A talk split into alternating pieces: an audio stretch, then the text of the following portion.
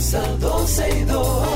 Sergio Carlos, Karina, Larrauri llegan para darnos toda la información de los hechos, toda la diversión del momento. Todo, todo, todo, todo lo que quieres está en 12 y 2.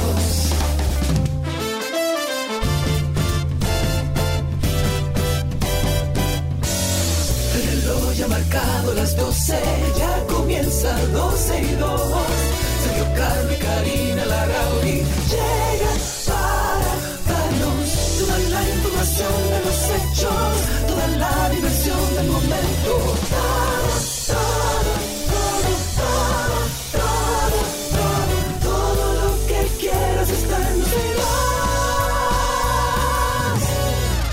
Porque sí, señores, porque es ombligo de la semana, es miércoles, mitad de semana, estamos con ustedes como cada día a partir de ahora, justo la mitad del día y por supuesto hasta las 2.30 de la tarde. ¿Qué pasó? Wow. Qué lindo.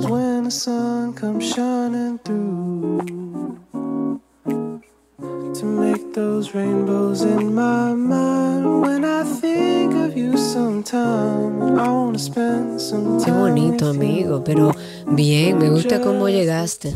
Sí, ¿tú crees? Ay, sí, me gusta, es como una onda. Jarabacoa. Cayendo la lluvia así, tempranito en la qué mañana, un chocolatico caliente con un huevito revuelto, un queso frito. Qué ricura, Dios mío, señores, hoy es miércoles. rico. Miércoles de vamos a ponernos al día con todo lo que está pasando. Hay mucha información, evidentemente, pero antes de agradecer a los que ya están conectados con nosotros por las diferentes vías que tenemos para que puedan escucharnos. Hay un Recordarles que estamos. mensaje especial solamente para los amigos que están en YouTube. Exacto. Hay un clicker abajo, eso se llama, eso que ustedes ven ahí corriendo, se llama clicker. Ahí hay un mensaje especial solamente para los que están en YouTube. Exacto, y en Spaces también, deja tu chat. Eh, bueno, que sí, también se lo también, dijimos. sí, sí, claro. Exacto, entonces estamos en Twitter, en vivo, nos buscan como 12 y 2. Ahí hay una herramienta que ahora se llama Twitter Spaces, que cuando usted entre a nuestra cuenta utilizando la aplicación original de Twitter, va a ver que hay unos circulitos, usted clique encima y ya puede escucharnos en su celular. De hecho, puede seguir usando su celular, hacer otras cosas, hablar por WhatsApp y seguir escuchándonos. Pero lo que tiene bueno Spaces es que también por esa misma vía, si usted quiere opinar en el programa, solamente tiene que darle una opción que le dice eh, ser hablante. Y por Sí, ahí yo le doy o paso el al aire. microfonito, le da el microfonito Exacto. y ya. Mira, eh, Josefina Ureña está diciendo que bella la canción, pero que ella no la entiende, entonces se la voy a poner en español ahora, porque Ok, imagínate qué voy a hacer. ok. Esta versión es eh, Just the Two of Us de Alex Cuba. Hay una parte que él la canta en español. Oigan qué belleza. I see the crystal raindrops Con ese inglés machacado, oye. Is when the sun comes shining through to make those rainbows in my mind when I think of you sometime and I want to spend some time with you. Just the two of us, Qué rico. we can make it if we try. Yo quiero ver un concierto de ese jevo. ¿De cuál de los jevos? Este, de Alex Cuba. Él no ha venido aquí a República Dominicana. Mm, que yo sepa, no. La verdad, no. Hay que traerlo, hay que traerlo. Seguimos en vivo también a través de 12y2.com. Esa es nuestra página. Toda la información que compartimos a diario siempre está ahí. Es un formato de revista digital donde ustedes pueden mantenerse al día con todas las informaciones que compartimos al aire. Está ahí mismo en nuestra página, 12y2.com. Y por, ahí, por esa vía también pueden escucharnos en vivo. Estamos en Tunin, estamos en la página de la 91fm.com, estamos en el dial 91.3. Así que donde quiera que esté, ahí está la 91 y 12 y 2 con ustedes. Jenny Cava acaba de decir que primera vez que los escucho y los veo, porque siempre los escucho por la radio. Y ahora ella entró a YouTube y nos está viendo. Yo con mi background de una playa hermosísima que debe hacer un calor grandísimo y Karina en su casa en el estudio. Y yo en mi casa, en el estudio. Bueno, vamos a esto, señores. Vamos a empezar a ponernos al día con todo lo que está sucediendo. Hoy es miércoles con M de ministro sin cartera, pero estamos siguiendo los pasos de Fulcar. quedó. Muy bien, muy bien, muy bien. Exacto. muy bien, me Eh, estamos siguiendo los pasos de Fulcar. El exministro de Educación, Roberto Fulcar, ha comunicado en el día de hoy que irá a la PEPCA para entregar la documentación sobre la adquisición de los libros digitales y también dijo que va a colaborar con cualquier otro proceso que la PEPCA le requiera. Esta información fue dada a través de su cuenta de Twitter. Él ha reiterado muchas veces que el tiempo pondrá cada cosa en su lugar. Este exfuncionario, bueno, sigue siendo funcionario, sin cartera, pero funcionario, dijo que después va a depositar también ante la mm, Dirección General de Ética su declaración jurada desde su entrada al ministerio hasta su salida. Recordemos que este mismo lunes fue que Fulcar solicitó a la Cámara de Cuentas que realice una auditoría para, bueno, para toda la gestión en la que él estuvo en el Ministerio de Educación. El senador por la provincia de Elías Piña, Iván Lorenzo, consideró este miércoles que el ministro sin cartera, Roberto Furcal, tiene una oportunidad de oro para sentar un precedente y transparentar sus dos años de gestión.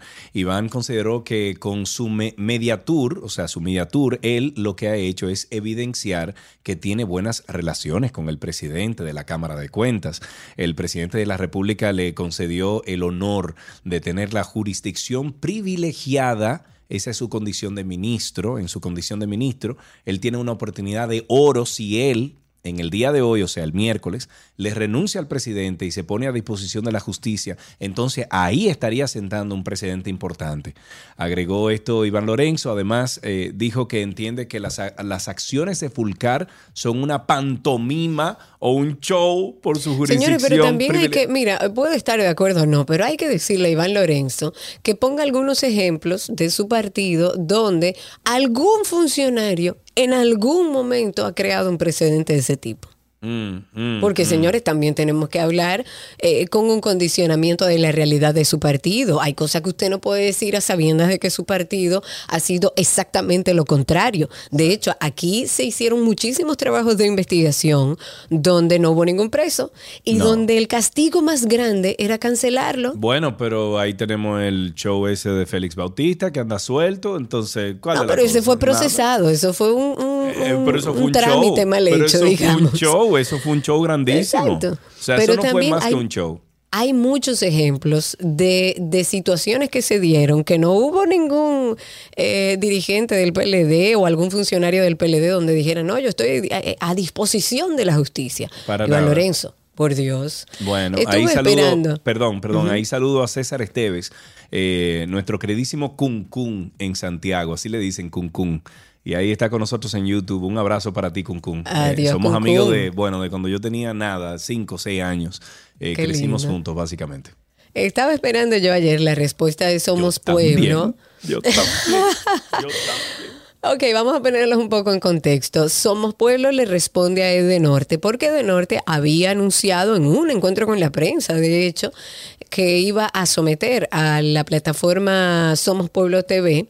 Él lo anunció en una rueda de prensa, ellos dijeron que lo habían eh, difamado, que era todo mentira lo que decía Somos Pueblo. Dice Somos Pueblo que ellos están esperando que le llegue ese sometimiento tal como se había anunciado, pero además dijeron que esa entidad, le hace Edenorte, está hablando mentiras cuando dice que el medio está, está siendo usado, o sea, que Somos Pueblo está siendo usado por una persona que quiere hacerle daño a la administración. Ellos dicen, señores, por Dios, Somos Pueblo le ha tirado a todo el vivo. Y cuando digo tirado, hablo de procesos de investigación donde he hablado de PLDistas, de PRMistas, de PRDistas, de todos, incluso de periodistas que, que están también a la orden de diferentes gobiernos. Sí. Pero ellos dicen que ellos no tienen nada que ver con ninguna persona y dijeron que dentro de las cosas que abundaron, que los cables que adjudicó Edenorte, o sea, que decidió pagarlo a 197,40, esos mismos cables fueron adjudicados a Edeeste a 94 pesos. I see the crystal O sea, la mitad. Lo que significa, a grandes luces, habría que investigar. Lo que significa que si Edenorte los hubiera comprado al precio que compró Edeeste, que fueron 94 pesos, ok, 94 pesos, el, el Estado se hubiera ahorrado uno, más de 100 millones de pesos. De O sea que ahí hay algo. Sino por lo menos una mala gestión, digo yo, porque como usted pero- decide comprar algo que está al doble del costo que le costó a un simil eh, de usted como de este. Bueno, yo quiero compartir algo insólito, Karina Larrauri, ¿Cómo porque se ha hecho viral. Eh, un video donde un joven muestra su viaje en Yola, Puerto Rico. Ay, yo lo vi eso, Yo qué carismático. El audiovisual fue publicado por el hombre en su cuenta de TikTok, no sé si como un chiste, no sé si como una hazaña, donde se puede observar a una gran cantidad de personas apiñadas en una embarcación que ya estaba en mar abierto. Vamos a escuchar este video, escuchen ustedes. Hola, acá. El grande y el grifo están listos, míralo ahí. Bueno. Hay otro de muerto aquí en esta vaina. Oye, ¿cómo es? O sea, oye, relajando de muertos, sin embargo, parece que ese joven no sabe que muchos de esos que se lanzan para llegar a Puerto Rico en Yola lo matan. Lo matan en alta mar y lo tiran al mar y punto. Y jamás se sabe de ellos. Entonces, Señores, eh, eh, la verdad es que hemos llegado a un punto donde hemos perdido el respeto, porque óyeme, en una situación, primero ilegal, y segundo de ese riesgo donde hay otras personas apiñadas, tal como dices, en una embarcación que está saliendo de manera ilegal del país, y subirlo a TikTok, eso es como que... eh, Yo siento que no, no, no hay como conciencia ahí, como que no hay... Es como deducir, espérate, algo lógico, esto es ilegal, yo no puedo subir esto. La verdad es que uno, ya- la capacidad de sorpresa va disminuyendo todos los días. Me escribe alguien de forma personal y me dice, a propósito de que estábamos hablando de Iván Lorenzo, y dice, pregúntale a Iván Lorenzo qué hizo cuando era director de medio ambiente y que no asistía nunca por estar haciendo campaña para ser senador del PLD. Por eso es que yo digo que el, el- el senador Iván Lorenzo debería tener cuidado con las cosas que dice. no, yo considero que todo PLDista debería de callarse. No, ellos Sí, tienen derecho a hablar, sí. la oposición es sana. Ahora, no juegue con la inteligencia de los dominicanos, no juegue con la memoria de los dominicanos, porque yo sé que muchos de nosotros olvidamos muy fácil, pero hagamos una oposición un poco más seria, no mintiendo, hagamos una oposición desde la verdad, desde qué estoy ofreciendo o, o quiero ofrecer al país pero no hablando de cosas que uno sabe lo que hay o que no tienen ningún derecho a hablarlo porque han cometido igual o peores errores. Un mini paréntesis, señores, y lo digo porque estoy grave. Hoy habrá mucho calor. El polvo de Sahara nos matará a todos los alérgicos. Habrá pocas lluvias. Esto según lo que pronostica meteor- me- meteorología. Lo que sí es que busque agua y ropa fresca porque va a ser calor. Mucho calor. Un numerito del día, atiendan ustedes. El empresario multimillonario Elon Musk vendió las acciones de Tesla por un monto de casi 7 mil millones de dólares, según un documento legal divulgado en medio de una batalla legal con Twitter sobre un acuerdo de compra por 44 mil millones de dólares. El fundador del fabricante del automóviles Tesla vendió unos 7.9 millones de acciones entre el 5 y el 9 de agosto, de acuerdo con el documento publicado en la página web de Comisión de Bolsa y Valores de Estados Unidos. En el caso esperamos que poco probable de que Twitter fuerce el cierre de este acuerdo y que algunos socios de capital no participan. Es importante evitar una venta de emergencia de acciones de Tesla. Eso escribió Musk, el hombre más rico del mundo. Me voy con otro numerito del día, que son 200 millones de dólares. Desde el 2008, el gobierno canadiense ha destinado un gasto público a pagar cannabis terapéutico para los ex miembros de las Fuerzas Armadas. Este, este año 2022, el reembolso será más alto que nunca. El Ministerio de Antiguos Combatientes está calculando que va a rodar entre los 200 millones de dólares canadienses. ¿Qué es eso? Como unos 154 millones de dólares estadounidenses. Esto significa un incremento del 30% del gasto respecto al año anterior. Y en un primer, en un primer momento solo se había autorizado sufragar casos individuales que hayan sido analizados previamente, pero año tras año ellos se han ido como simplificando eh, a nivel de trámites para que los veteranos de guerra puedan conseguir eh, marihuana o cannabis, aceite de cannabis o marihuana fresca. El Ministerio de Antiguos Combatientes ha expuesto en una comunicación oficial que el cannabis medicinal es un área de tratamiento en evolución, por lo que las investigaciones siguen, continúan para que se empiecen a ajustar las políticas según sea necesario. ¿Con qué? Con el fin de garantizar el bienestar, en este caso, de los veteranos y de sus familias. Bueno, en una nota del Papa, comentar que el Papa Francisco advir- a- advirtió hoy de que pretende eh, eh, pretender. A ver, dame un segundo. Salud. Y no estás aquí con el polvo sí. de Sahara. Sí, comentar que el Papa Francisco advirtió hoy de que pretender la eterna juventud no solo es imposible, sino también delirante. Durante su, que le diga eso a Kim Kardashian, que vaya allá. Durante su cate- eh, catequesis en la audiencia general con los fieles, eh, estaba dedicada a este miércoles al tema de la vejez. Mira, parece que oyó el podcast tuyo y mío. Parece, sí. Y Sergio After Dark. Dice, pretender detener el tiempo, querer la eterna juventud, el bienestar limi- ilimitado, el poder absoluto, no solo es imposible, sino también delirante. Eso avisó el pontífice ante los cientos de fieles que le escuchaban en el aula Pablo VI del Vaticano. Francisco, de 85 años, retomó el tema de la tercera edad y dijo que la vejez es noble, no necesita maquillarse para mostrar su propia nobleza. Quizá el maquillaje, y esto lo dijo él, quizá el maquillaje llega cuando falta nobleza. Eso reprochó para después defender que el paso del tiempo no es una amenaza, es una promesa. Y a propósito de esto, precisamente en Karina y Sergio After Dark, eh, estábamos hablando de eso, de envejecer. After Dark. El miedo a envejecer. Yo creo que todos deberíamos hacer un ejercicio y entender que eso es lo único inevitable a lo largo de la vida, pero vivimos entendiendo que eso como que nunca va a suceder, que podemos retrasar ese proceso de envejecimiento natural en todos los seres humanos. El poder es adictivo y en la juventud tenemos el vigor, la belleza física, el rendimiento, la sensualidad, la virilidad, la atracción y es a todo eso que el ser humano se hace adicto, al sentirse poderoso, al sentirse ilimitado. Lamentablemente tengo que decirlo, a una persona de 50 años, por ejemplo, ni se les considera para un puesto de trabajo. ¿Cómo esto impacta en la salud mental de una persona que se va acercando a estas edades? Sin embargo, debemos entender que es parte de nuestros ciclos, que debemos disfrutar de la hora, del presente, de sacarle provecho a cada etapa. Karina y Sergio. After Dark. Karina y Sergio After Dark nos pueden encontrar en cualquier plataforma de podcast como Karina Larrauri o Sergio Carlo. Agradecemos el mensaje que nos deja Marcos Santana en YouTube. Dice, buenas tardes Karina y Sergio, les felicito por su programa, vengo escuchándolos desde hace mucho tiempo y reconozco que verlos por aquí es mucho mejor que escucharlo en la radio.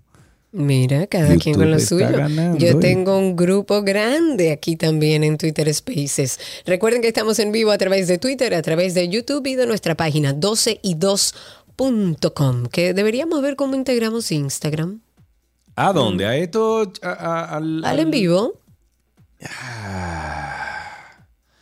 Ellos están trabajando ahora mismo para que plataformas como StreamYard, que nosotros utilizamos para eh, transmitir, transmitir a través de YouTube, lleguen a Instagram, pero todavía. Todavía O sea, que hay que esperar. Bueno, perfecto. Pues entonces recuerden nuestro podcast Karina y Sergio After Dark. Estamos en Instagram. Por ahí puede también escribirnos, mandándonos, mandarnos un audio pidiéndonos algún tema que quieren que tratemos por algo en particular, si tiene dudas sobre algo, si tiene un testimonio sobre uno de los temas que hemos tratado, cualquier cosa. Karina y Sergio After Dark en Instagram. Mira, eh, dice Yanko que cómo van los renacuajos tuyos. No son renacuajos, como renacuajos. Bueno, Esa los falta de pajaritos, que respeto, cómo van los pajaritos, que cómo van los Mis pajaritos. mis hijos, ciguas palmeras, palma y mera, están muy bien. Ah. Eh, ya van saliéndole las plumitas a los dos. Hay uno más pequeñito. Esta mañana ya lo alimenté, lo alimenté antes de empezar el programa.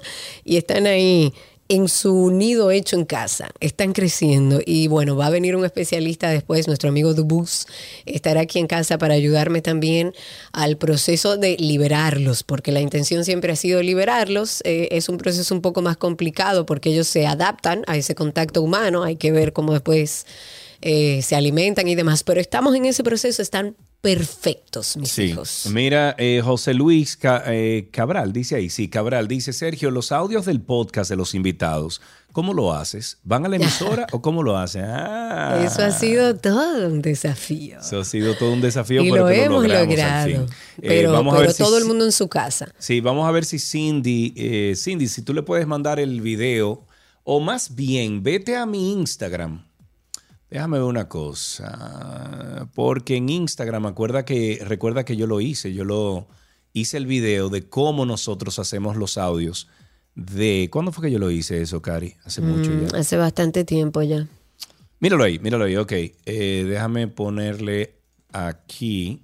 Te voy a poner ahí, José, el link del Instagram del video que yo explico cómo tú puedes sacarle provecho a, um, al teléfono celular para grabar para podcast. Para grabar y, que no quede en alta calidad. Está en nuestro perfil de YouTube. Nos buscan como 12 y 2 para aquellos que estén interesados.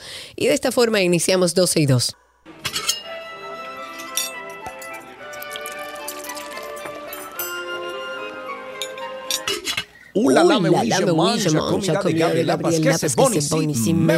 Hola Gaby. Me oui, hello, ¿cómo van? Hello, darling. Todo bien por aquí, con calor, con el polvo de Sahara. Ayer vi al Don, me lo he visto dos veces. A jugar Así me número. dijo, me dijo.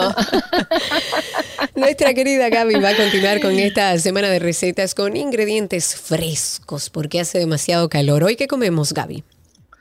Bueno, vamos a hacer una granita.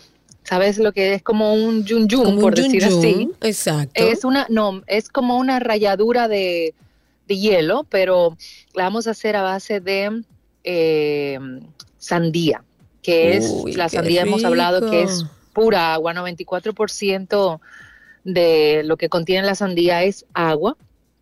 Y la vamos a hacer junto con un toquecito de limón y también jengibre. Es bueno destacar que la granita, para que sea posible lograr de verdad su contextura, tenemos que pasarnos más o menos cinco horas, entre hora y hora, con un tenedor raspillando la superficie del molde.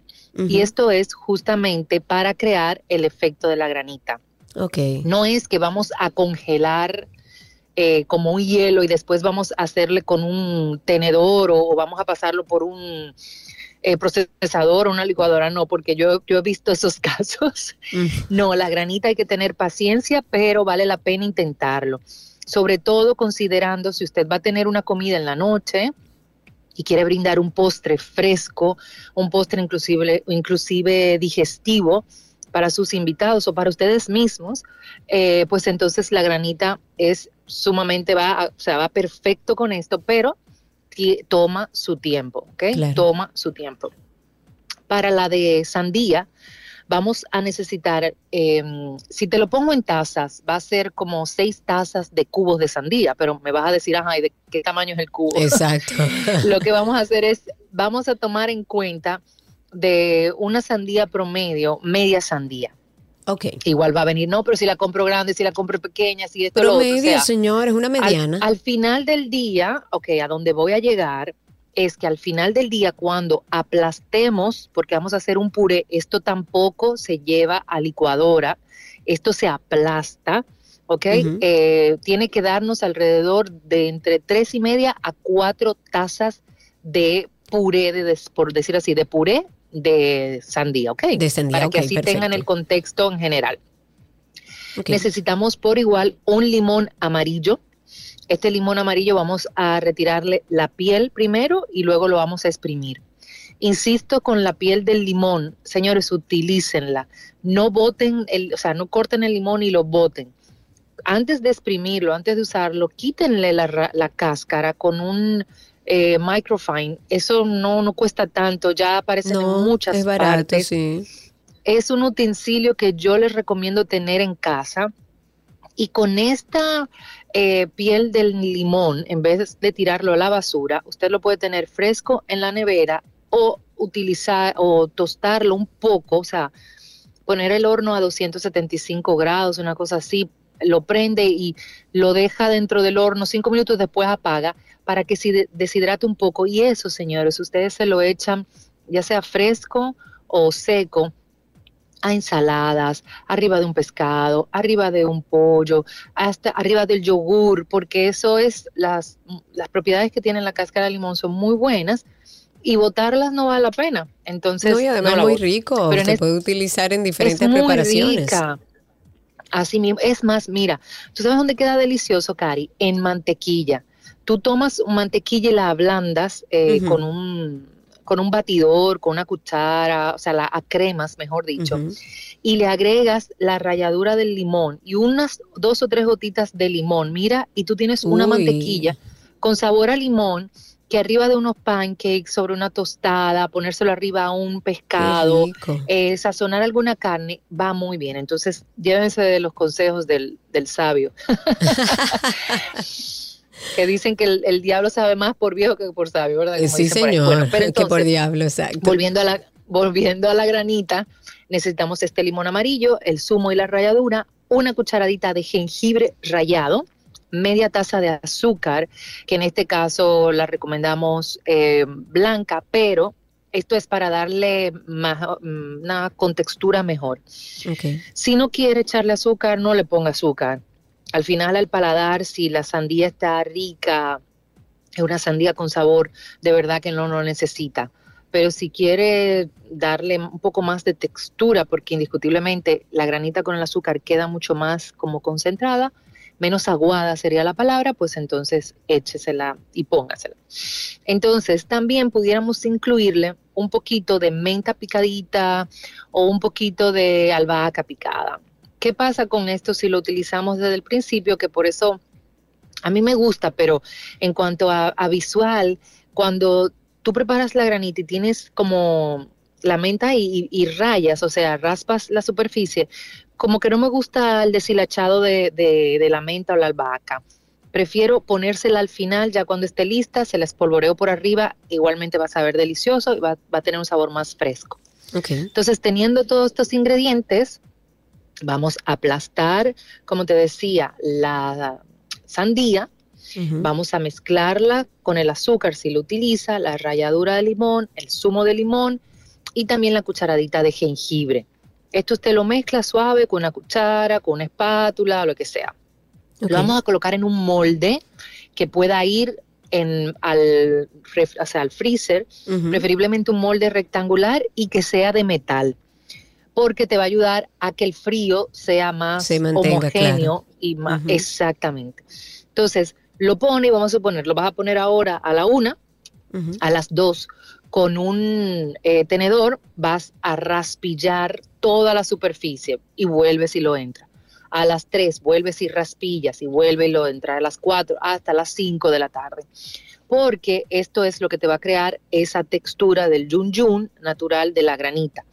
Al momento de servir, sirve en una copa, eh, ponte tú de vidrio, algo que sea, no, no metálico necesariamente, pero de cristal o de porcelana, lo que, lo que tengas ahí y ponle por arriba un poquito de, o ya sea más ralladura de limón, o le puedes poner igualmente la menta picadita, la albahaca picadita, sirves y es deliciosa. Si quieres, porque obviamente porque estamos hablando de semana de cosas refrescantes, pero si la quieres hacer más wow, tú le puedes poner Menos un de refrescante vodka y más o de pesada. tequila, Ay, qué rico el fin de semana, señor. vodka, Está bien. grapa, exacto.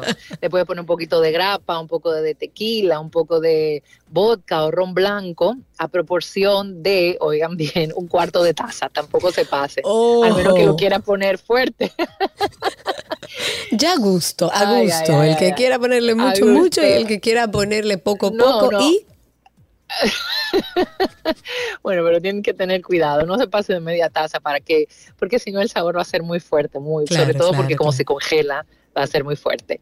Bueno, entonces esto lo ideal es hacerlo para servirlo en el momento claro. de quedarte. Eh, lo ideal es que te quede, bueno, poco y refrigerarlo en ya sea en un contenedor tapado como si fuera un helado. La idea de la granita es prácticamente preparar para servir. Pero si te quedó algo, guárdalo en un contenedor cerrado, como si fuera helado, y después tú te lo sirves como igualmente como si fuera helado. Hay muchas opciones de granita. Una de las más famosas es esta de, de sandía, la puedes preparar brindar a tus ah, amigos y voilà. Voilà. Ahí tienen una deliciosa y fresca receta de nuestra querida Gabriela Reginato. Gaby está en redes como gabriela.reginato. Así la consiguen a través de Instagram, pero también está la página de gabriela. no, perdón, gabrielareginato.com. Está la de los potes mágicos, que es Voila RD y Voila Café ahí en Altos de Chabón. Gaby, gracias. Un beso enorme. Subí la receta del frappuccino, así que vamos a ponernos, a ref- vamos a refrescarnos todos estos días y cuídense mucho con el polvo del Sahara. Ay, Dios mío, ni lo mencione. Mira, para finalizar, nos pregunta Montserrat a través de YouTube que si tú haces tu propio pan, que si usualmente haces tu propio pan. No, no, Monserrat, mira, este cuerpo que está aquí es fatal con las, con las masas. Toda la masa que tiene eh, levadura, que tiene, no, no, no, yo, no, la mejor Las manos masa de Gaby no sale- andan por ahí. No, no, no, no, la mejor masa que a mí me sale es la de crepe o la de Ajá, pancakes. es verdad. Eh, me salen muy bien los muffins Doy de guineo, espectaculares, pero de ahí a hacer un pan, no. Y las tartas, hasta ahí llego yo, hasta las tartas. Pero no Yo me hago pidan pan, más, Montserrat. favor, si quieres algunas recetas, que de hecho sé que trabajas con keto o algo, tengo algunas recetas interesantes que he- he hecho en casa y que me han quedado bastante bien. Y mira que yo no soy la más eh, hábil en la cocina, lo que sé lo sé por Gabriela Reginato, pero he preparado algunos eh, panes en casa que han funcionado bastante bien. Te voy a pasar la receta, Gaby, inventa un día, ¿por qué no? Por favor. El único pan que a mí me sale y está en la página tanto de dos y dos como de en mi cuenta en Instagram es unos pancitos, ahora que tú mencionas keto, a base de harina de almendra y Exacto. queso que me salen súper bien. Eso sí, pero, pero eso no porque no tiene complicación. No hay mucha complicación ahí.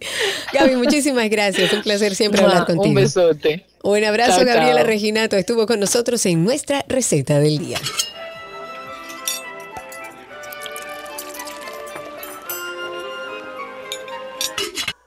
¿Qué aprendiste hoy? Llega a ustedes gracias a Nido Crecimiento, Tu Amor, Su Futuro y gracias a Pala Pizza, expertos por tradición.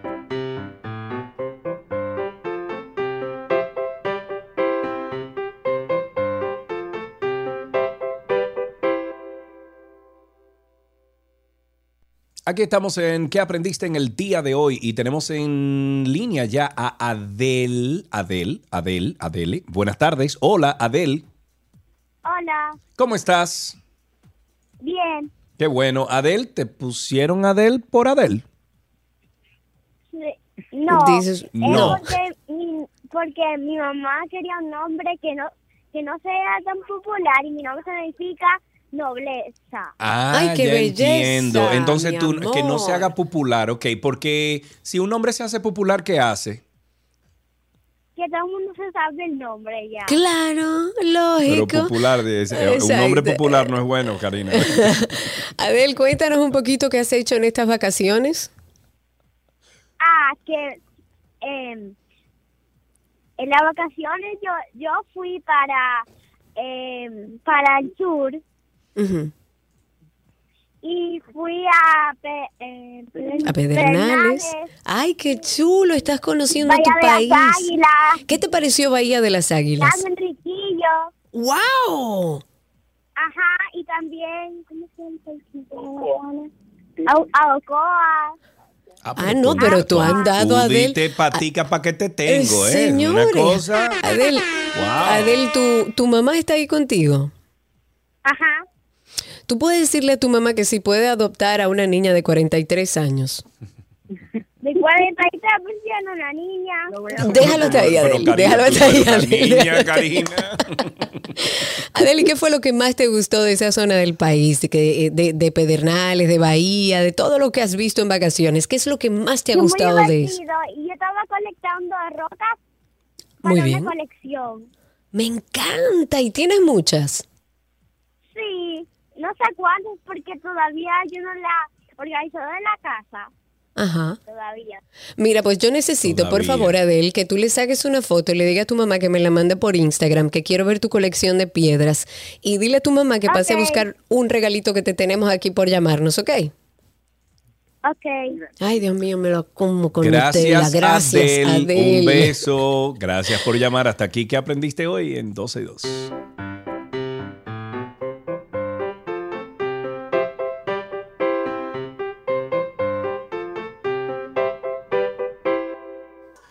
Las noticias deportivas.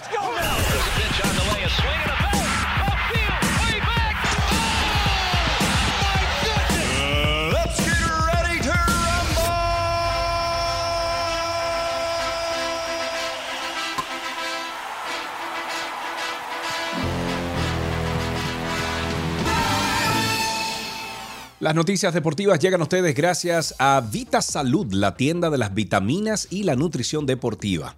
Empiezo con béisbol. El torneo de béisbol Little League World Series 2022 ya se juega en el Southwest Region y ya ocurrió un momento en que, bueno, se volvió viral y que le dio la vuelta al mundo. No sé si viste el videíto, pero a mí me, no, no me rompió el corazón, pero me, me llenó de amor, honestamente. y Te es mucho. sensibilizó. Sí, eso es mucho decir. Yo, nube negra, o sea. No, pero tú, eres muy sensible, tú eres llorón y sensible. Bueno, el pitcher. Ok, Es verdad, Cindy, él se la pasó llorando. El pitcher de Texas, apellido Shelton, golpeó en la cabeza al bateador rival de forma accidental. Y el joven lanzador, estamos hablando de Little League, o sea, estamos hablando de, de ligas menores, Cindy, muteate. Eh, bueno, y entonces le dio la cabeza por accidente, le dio a la y de inmediato hizo gestos de preocupación, o sea, el pitcher, el jovencito pitcher, mientras veía a su oponente en el suelo. Aunque el bateador de Oklahoma se puso de pie y pitcher seguía con la mirada hacia abajo y su mano en la cabeza, sintiéndose culpable de lo que había pasado. Y fue entonces cuando el joven pelo, eh, eh, el que recibió el golpe, nada, soltó el bat. Dio un abrazo. Y le dijo, oye, me no ha pasado nada, estoy bien. Le dio un abrazo está todo lindísimo. bien, está Sí, todo maravilloso. Y bueno, ahí fue todo el mundo y se abrazó y fue un momento muy chévere, la verdad que sí.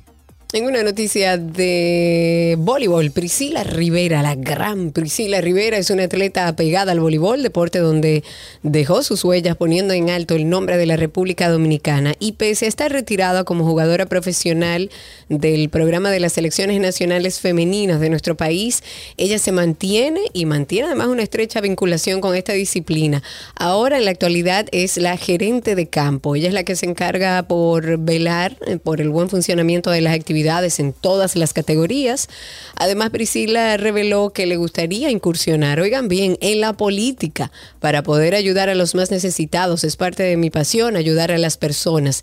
Eso dijo esta mm, voleibolista que jugó en España, en Indonesia, en Brasil, en Puerto Rico, en Azerbaiyán, en todo el mundo, bien representando a República Dominicana. El Mundial en Qatar podría comenzar un día antes de lo previsto, ya que la FIFA estudia una propuesta para permitir que el país anfitrión se enfrente a Ecuador el 20 de noviembre. Según dijo a The Associated Press, una persona familiarizada con el plan, la decisión podría tomarse en cuestión de días en un comité formado por el presidente de la FIFA, Gianni Infantino, y los líderes de los seis organismos continentales de fútbol. Esta propuesta para crear un torneo de 29 días en lugar de 28 estaba respaldada por las autoridades cata- catar- cataríes sea, de Qatar, y el organismo que rige el fútbol sudamericano, se llama Conmebol, y en las conversaciones habían ya participado las federaciones de fútbol de Qatar y Ecuador, eso señaló la persona. Ahora, un día, ¿harías la gran diferencia un día? ¿Cuántos juegos ¿Cómo? se pueden jugar en un día? No sé. ¿Cuántos juegos? o sea, se claro. extiende, claro, se extiende de 28 días a 29. O sea, se no, creo que lo que van a hacer es empezar antes. Correcto, pero se extiende. Pero la misma cantidad de días. No, no, no, no, dice, lo- o sea, dice crear un torneo de 29 días Ok. en lugar de 28, o sea que se le agrega un día. Y te pregunto, tú que sabes más de eso, o si no te lo inventas, ¿qué va a agregar un día? No, no lo sé. Yo no sé. A nivel operacional no sé cómo funciona el mundial, no tengo idea. En una noticia de tenis, la capital dominicana volverá, como estábamos hablando aquí en nuestro programa, a acoger el evento de tenis de mayor nivel que se juega en toda Centroamérica y el Caribe insular. Entre el 15 y 21 de agosto estará sucediendo esto en nuestro país, así que vamos todos los fanáticos del tenis a ver este Santo Domingo Open, que estará en la bocha, como estuvo la última vez, y también retoma la raqueta atleta Víctor Estrella, mi gran Víctor Estrella, que sale del retiro para jugar en las modalidades de dobles. Se trata del torneo ATP 125. Esta categoría aporta el mayor puntaje para el ranking mundial entre las que se celebran en América, en América Latina dentro de la serie Challenger. Los partidos que van a arrancar a las 3 de la tarde estarán disponibles en streaming a través de la página de la ATP. Mira la foto que yo le tiré a Chiqui. A Chiqui, tú estás haciendo mucho bullying.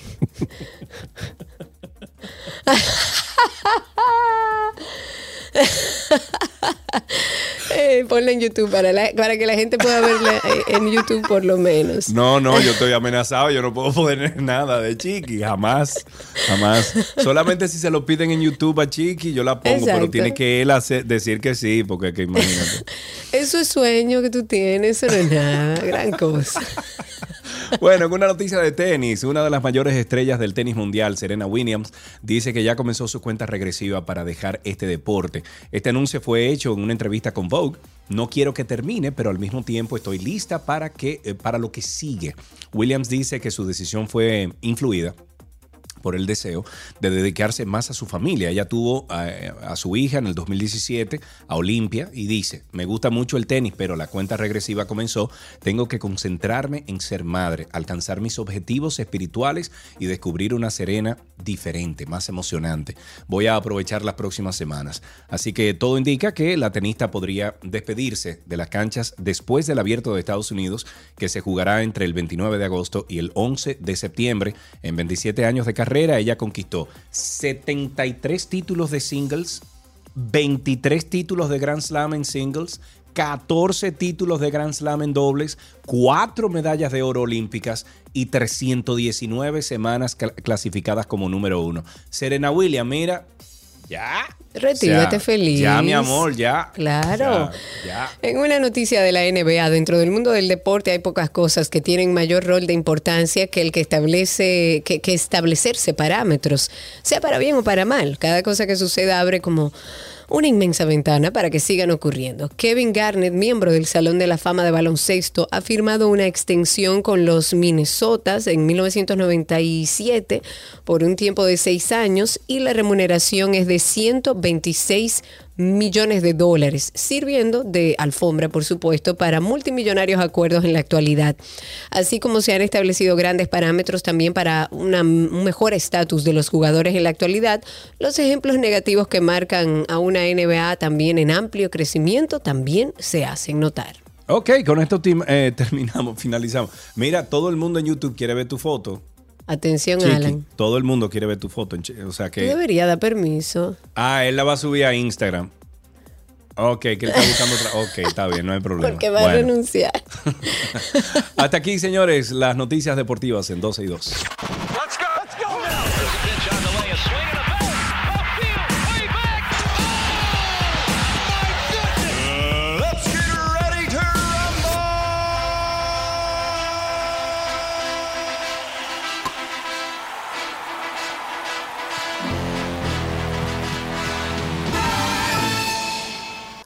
Lo mejor de la web llega a ustedes gracias a Aeropack, mi courier.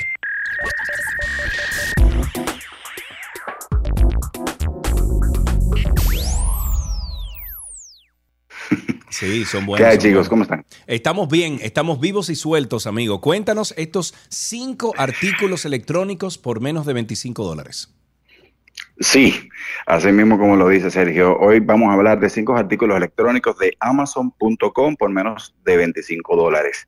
Y vamos a iniciar con uno súper chulo, que es un smoothie blender, o como le decimos, una batidora de la marca Reveuse del eh, tamaño personal, con unos 300 vatios de potencia para hacer tus batidas y preparar esas proteínas en un cómodo vaso de 18 onzas y ese mismo vaso luego lo puedes utilizar como termo o shaker. Oh, pero eso está Ah, mira, muy lo estoy viendo aquí, se lo estoy enseñando a nuestros amigos de YouTube. Eh, y está bastante cómodo. Y como dices tú, el vaso de arriba es un shaker. O sea, es un shaker punto. Sí, sí, sí. Se le cambia la parte de abajo, se le, se le pone el pichuete para tomar y ya, punto. Me encanta. En la misma rosca donde tú usas para poner el pichuete que luego lo puedes utilizar como termo, es la que se enrosca de la base de las cuchillas y es súper práctico, es seguro, eh, funciona es con su mismo vaso. Tú colocas el vaso en la cuchilla como te estaba eh, comentando, lo giras y a preparar batidas, hermano. Muy bien, así, me gusta. no sé No, si pero mira, estoy viendo la- aquí la- que la esa misma eh, sirve también como eh, procesadora para hacer, por ejemplo, Claro. jalea, para Sí, hacer sí. comida de o, niños. O alguna salsa o una compota para el niño, Sí. cualquier cosa. Tien- Tiene una potencia de 300 vatios para poder eh, licuar. O Ah, sea, pero mira. funciona bastante. Ok.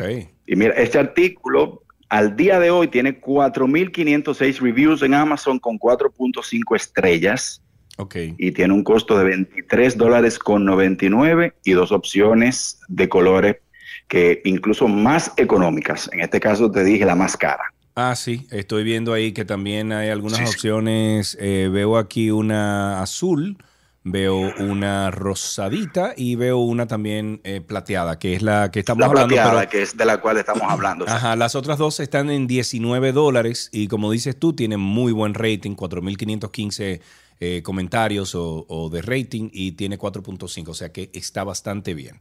Parece que funciona. Sí, bastante. ¿Cuál es la próxima? Sí, sí. El segundo artículo va dirigido para los amantes del vino. Es un sacacorchos recargable de acero inoxidable con el cortador de cápsula y una base para cargarlo de la marca Secura. Ok, Este es un sacacorchos que puede destapar hasta 30 botellas con una sola carga completa y es compatible con la mayoría de los tamaños de las botellas que conocemos. yo te voy a dar mi testimonio. Yo tengo uno no de esta marca, tengo uno similar, o sea, es el mismo funcionamiento. Loco, eso me ha cambiado a mí la vida, manito. Eh, Gaby y yo, por ejemplo, todas las noches nos tomamos una copita de vino con la cena y, y esto a nosotros nos ha funcionado. Lo tenemos ya hace años, tenemos como cinco años usándolo y nada más hay que cambiarle la pila y ya punto. Eso es todo. Fantástico. Sí. Entonces, tú eres un candidato a regalar, aunque ya el tuyo tiene cinco años. Sí. no parece que se vaya por ahora a dañar, pero Sergio, sí, son súper elegantes. eh, de lo más coqueticos se habían montado en su base, porque Sí. tienen su base ahí cuadradita. Tú que lo estás viendo puedes dar eh, fe de eso. Y es el regalo perfecto, como te dije, para las personas que, que le guste el vino.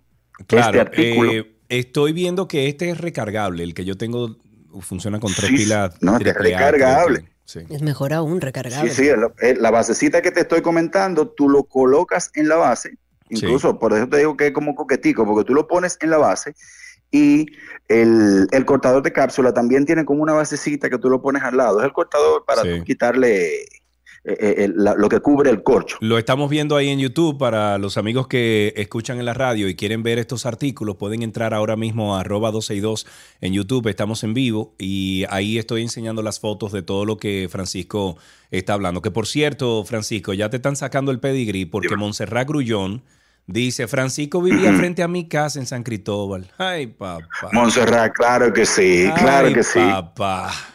Te están sacando el pedigrí, amigo. Montserrat manda el perfil. Vamos con el tercero. Estamos El hablando para los que acaban de sintonizar de cinco artículos que nos trajo Francisco. El precio cinco de este artículos artículo, electrónicos Karina, por menos de 25 se- dólares. Vamos al tercero. Se nos quedó, se nos quedó el precio. Este sacacorcho cuesta $19.99. ¡Ay, genial! Seguimos. Sí, sí, súper, súper. Entonces, el próximo artículo es, este debe ser demasiado bueno, porque posee 64.534 reviews al día de hoy, 4.5 estrellas, y es el número uno más vendido en su tipo. Estamos hablando, Karina, de un adaptador USB tipo C hembra a USB macho, de la marca Base Sailor. Sí, este artículo viene en un paquetico de dos dongles compatibles con laptops, cargadores de batería y demás dispositivos con puerto USB tipo A. Ese es el puerto, el normal, el que todos conocemos. Sí. Tiene 10 colores diferentes para elegir, velocidad de transferencia de datos de 480 eh, megabytes por segundo entre dispositivos conectados y posee una potencia de carga de 2 amperes, o sea que es una, una carga eh, rápida. Aquí Este, lo estoy viendo. Yo tengo, yo tengo unos, eh, Francisco, que son al revés, que son de USB 1 a eh, al USB-C. Pero no había visto USB de. USB-C a USB 1. Este, voy a comprar varios de estos. Y esto está a 12 dólares con 99. Genial, man. Voy a ver algunos de los reviews ahí, pero lo estoy viendo. Eh, para aquellos que quieran, eh, al igual, pueden entrar a YouTube ahora mismo. Lo estamos enseñando mientras Francisco habla de esto. a Yael Elizabeth, eh, que nos dice que pongamos la lista de los artículos, puedes pasar por nuestro Twitter, que ahí están, bueno, en la descripción de los artículos que nos ha traído Francisco y los enlaces para que puedan acceder directamente. Pásate por Twitter, estamos como 12 y 2. El último artículo que tenemos, ¿cuál es? No, no, no, el, el cuarto artículo, Karina. El cuarto, Yo no sé si verdad, tienes en el razón. baño. Sí. Me parece que No sé si quiere salir de ti, parece. No, no entiendo. qué pasa. No, parece que sí, no sé. Pero está bien, estamos terminando casi, Karina. No, tranquilo, Esta sin es- prisa. Ah, ok. Este es un altavoz o una bocinita Bluetooth impermeable para baño de la marca X-Leader. Este artículo tiene una certificación, el IPX7. Esto es el tipo de, cer- de certificación que le dan a las cosas eh, impermeables. Esta significa que puede durar hasta 30 minutos dentro del agua a no más de un metro de profundidad. Y esta bocinita está catalogada como el mejor altavoz de ducha que Oh, tiene. Audio digital, sí, sí, sí, no, está súper. Audio digital 3D. Hasta 12 horas reproduciendo música con una sola carga. Eso es mucha música, ¿eh? Sí, eso, Uf. Eso es mucho cantar en la música, ducha. ¿eh? ¿oíste? Eso es mucho cantar en la ducha. Demasiado, ¿eh? Demasiado. Eh, Bluetooth 5.0, micrófono para que puedas tomar las llamadas. Tiene una ventosa para tú poderlo pegar en... Sí, está mortal. Súper. Sí, sí, Bueno, sí. en mi caso, este, eh, mi esposa canta en, la- en el baño. Yo- No, no, yo iba a decirlo, pero no quería pasar este, vergüenza. Yo no dije, ahora que voy a este, hacer mi tengo karaoke otro. yo ahí. claro. Eh, flota en el agua y tiene un certificado de garantía de tres años. Ok. Esta bocinita, sí, tiene 2018 reviews, 4.5 estrellas y lo puedes encontrar en Amazon desde 20,99 a 23,99 en sus cinco colores a elegir. Sí, aquí veo que hay, ya, uf, hay colores por pipaki, hay de Sí, sí, rojo, negro, de Blanco, dorado. rosado. Sí, sí, se puede. y se en puede. YouTube hay muchísimos videos hablando de esa bocinita. Parece que de verdad que es la mejor bocinita de ducha. Muchísimos. Muy bien. Y para Hablando finalizar, ¿qué tenemos? bocinita, Mucha gente. Por último, tenemos el artículo ideal para personas que les gusta el camping y el senderismo. Señores, ustedes no me van a creer, chicos. pero eso me lo mandaron a mí. Mira, eh, sigue hablando, Francisco. En serio. Este, estamos hablando del cargador, como le decía, solar de la marca. Le voy a decir esta marca en español porque suena bien cómico. Durecopou. resistente al agua. Sí, sonaba más divertido en español. Resistente al agua, resistente a los golpes y al polvo. El banco de energía solar eh, que proporciona más comodidad en tu día a día y en tus viajes. A mí que me gusta mucho. Yo he ido para la zona de Cabo Rojo al lado, el glamping y, y Bahía de las Águilas. Esto funciona mortal. Eh, funciona tanto, como le dije, energía solar y corriente 110. Tú lo puedes cargar en tu casa. Tiene dos puertos USB, un micro USB, tiene brújula y tiene una linterna con dos luces LED. Wow, pero muy bien. Bueno, sí, no. Bueno decir que tiene capacidad para mil ciclos de vida de carga, dígase. Carga completa, lo utilizas y puedes hacer eso mil veces. Este artículo yo creo que es un must para los aventureros.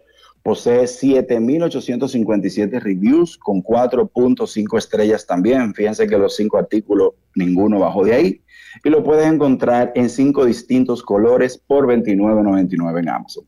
Mira, lo estoy enseñando aquí porque, como te dije, la compañía me contactó a través de DM en Instagram. No es exactamente esa marca. Parece que ellos, eh, esto es un white label, porque la que yo tengo es Blavor y esta que veo aquí es Durecopao, pero es la misma cosa. Parece que es un artículo chino que ellos eh, le hacen el, Sí, sí, el- sí, claro que sí, ¿cómo se llama? Le hacen el white label y le ponen la marca que. O sea que Karina y yo podemos hacer uno de 12 y 2 de estos si queremos. Sí, totalmente. Eh, Claro que encanta. sí. Y la es un tengo- tema bastante largo. La tengo usando hace como una semana y media y puedo decir que me encanta. Sobre todo la parte de, de la luz aquí eh, y la parte de- del, del panel solar. Pero miren, es una luz súper potente que tiene. Para los amigos que están en YouTube lo pueden ver. Y la parte de- del panel solar, que es esta, que está aquí, eh, no la he probado todavía, la, la estoy cargando con el USB-C que trae y tiene entonces un solo conector USB eh, 1, que es el normal, el que nosotros conocemos. Pero está chulísimo.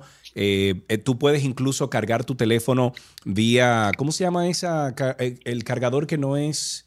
eh, Inalámbrico. Inalámbrico. El Contacto. sí, el inalámbrico que, Sí, pero eso que tiene un con contacto, exactamente. Sí, pero eso tiene un nombre, ¿no? es? Eh, o sea, se le llama algo.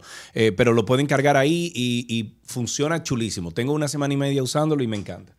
Genial. Eh, todo está listado porque nos han hecho muchas preguntas, sobre todo por YouTube. Todos estos artículos están en nuestro Twitter. Pueden pasar a nuestro Twitter, arroba 262, y ahí hemos cargado toda la descripción y los enlaces. Yanko, tú que estabas preguntando eh, por alguno de los artículos en 12 y 2 en Twitter, igual pueden pasar también si tienen alguna pregunta por la cuenta de Aeropack en Twitter y cualquier cosa por ahí le responden también. Francisco, muchas gracias. Claro que sí. Gracias a ustedes. Un abrazo, placer siempre. Francisco. Estuvimos conversando con nuestro amigo Francisco. Le vamos a decir el sureño siempre. Le tenemos El que decir sureño está con nosotros. Bueno, Francisco José Díaz es gerente de proyectos de Aeropac y nos trajo en el día de hoy cinco artículos electrónicos por menos de 25 dólares. Si aquellos que están a través de la radio no tienen oportunidad ahora mismo de ir a YouTube, esta noche cuando lleguen a su casa busquen arroba 12 y 2 y pueden ver estos artículos. En el minuto, búsquese el minuto 1.10 del video que está en YouTube y ahí pueden ver entonces todos estos artículos. Hasta aquí, artículos tecnológicos, no mentira, lo mejor de la web en 12 y 2.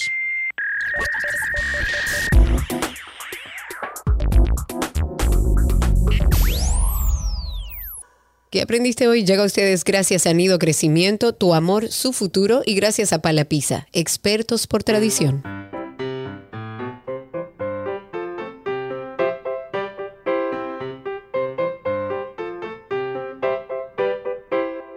Ya suena la cancioncita siempre que le dice a nuestros príncipes y princesas que llamen aquí a 12 y 2 que estamos esperando. 829-236-9856,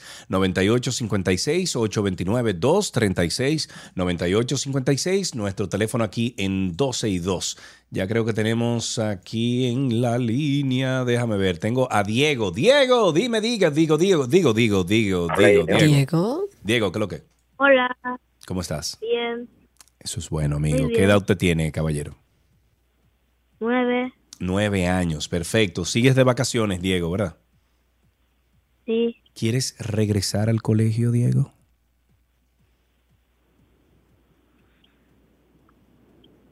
Vacío.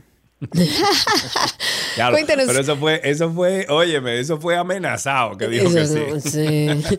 Diego, ¿cómo te fue en vacaciones? ¿Qué has hecho en vacaciones? Cuéntanos un poco.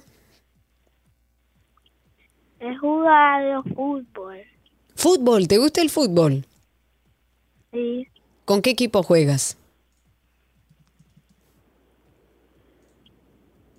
¿O en, en qué escuela estás? eh, triunfaré, Muy bien. ¿Y cuál es tu, tu equipo favorito de fútbol? ¿Cuál es? Messi, Ah, claro, lógico, donde vaya él, ahí va tu preferido. Cuéntanos un chiste o una adivinanza, Diego, ¿te sabes? mm, sí, Mm, pues dele, adelante. la piscina, ¿Qué pasa con la piscina? ¿qué on- la piscina, hay dos piscinas que se dice, ¿qué onda? Hay dos piscinas, Karina, que se dicen, ¿qué onda?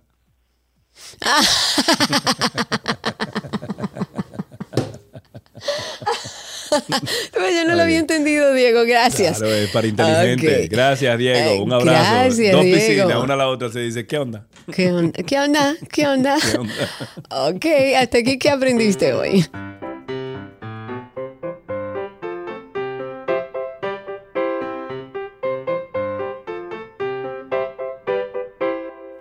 Tránsito y Circo llega a ustedes gracias a Marión Autos, tu inversión segura en manos expertas.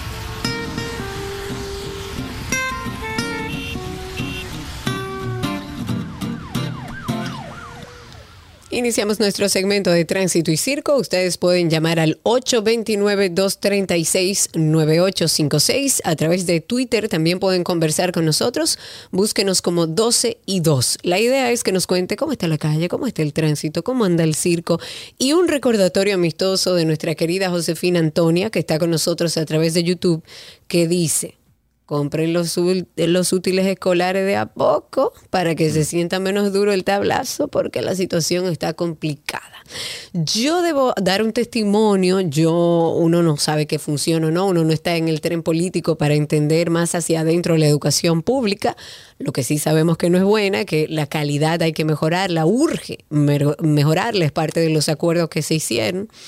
Pero yo he tenido una experiencia de que yo a lo largo de la vida de mis hijos, tengo uno de 19 y uno de 12, nunca compré libros. Nunca. Las mochilas la usan dos o tres años. Los lápices le compro una cajita que le dura, bueno, él va a usar los del año pasado que le, que le, que le, que le quedaron lápices. ¿No sería saludable ahorrar un gasto de este tipo de útiles escolares que al final yo creo que hay otras opciones mejores que trabajan incluso más de la mano con una calidad educativa para estos tiempos que tener que endosarle y seguir endosándole a la familia un cargo enorme en temas de útiles escolares, de uniforme, de, de lápices, de libros, de cuadernos. O sea, ojalá lleguemos a un punto donde podamos tener una educación que, que no nos cueste tanto, porque a nivel privado es muy costosa, pero también a nivel público para esas personas de escasos recursos, adquirir los útiles escolares, libros y demás. Es bastante costoso, es una Sergio carga Carlos, ¿tú bastante elevada. Mm, no sé. 829-236-9856. 829-236-9856. El teléfono aquí en 12 y 2. Llamen ahora, por favor, comuníquense con nosotros y cuéntenos cómo está esa calle ahí afuera. 829-236-9856 y a través de Twitter Spaces, arroba 12 y 2. En Twitter Spaces también estamos ahí. Y bueno, hablemos un poco de todo lo que está pasando. Cuéntenos cómo está la calle, cómo está el tránsito y el circo. Le pedimos a nuestros amigos en Spaces que compartan el enlace en Twitter para que así otras personas sepan que estamos al aire por esta vía. Vamos primero con Juan Batista, que lo tenemos en Spaces. Adelante, Juan, cuéntanos. Buenas, buenas. Buenas, buenas. El tráfico está medio fuñón por ahí por el lado de la San- autopista de San Isidro, To- Tomás Fernández Domínguez creo que es el nombre. Están haciendo trabajos ahí, así que el que quiera coger la ecológica lo puede hacer.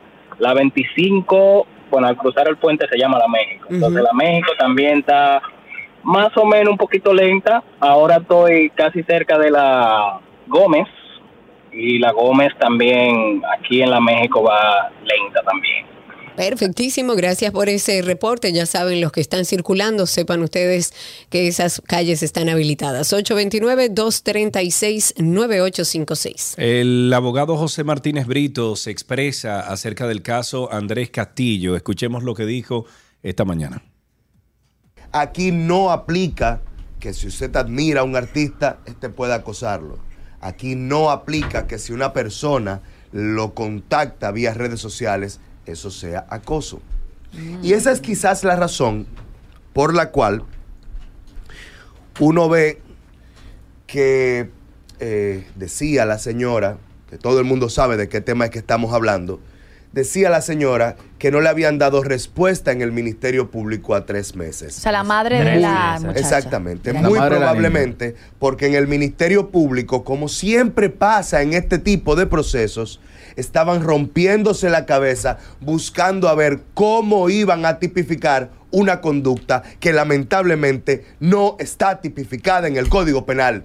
Mm, no A está mí me gustaría hablar con uno acoso, de- No está tipificado. Me gustaría hablar, porque no quiero hablar sin conocimiento, me Pero con un encantaría abogado, como ¿verdad?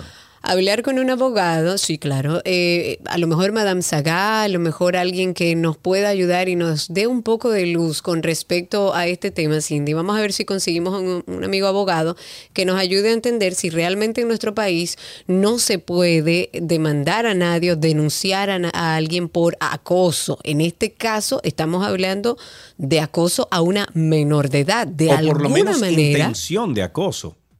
no, no, es acoso lo que sucedió. No, Sí. es acoso. Estoy, estoy siendo el abogado del diablo. Espérate.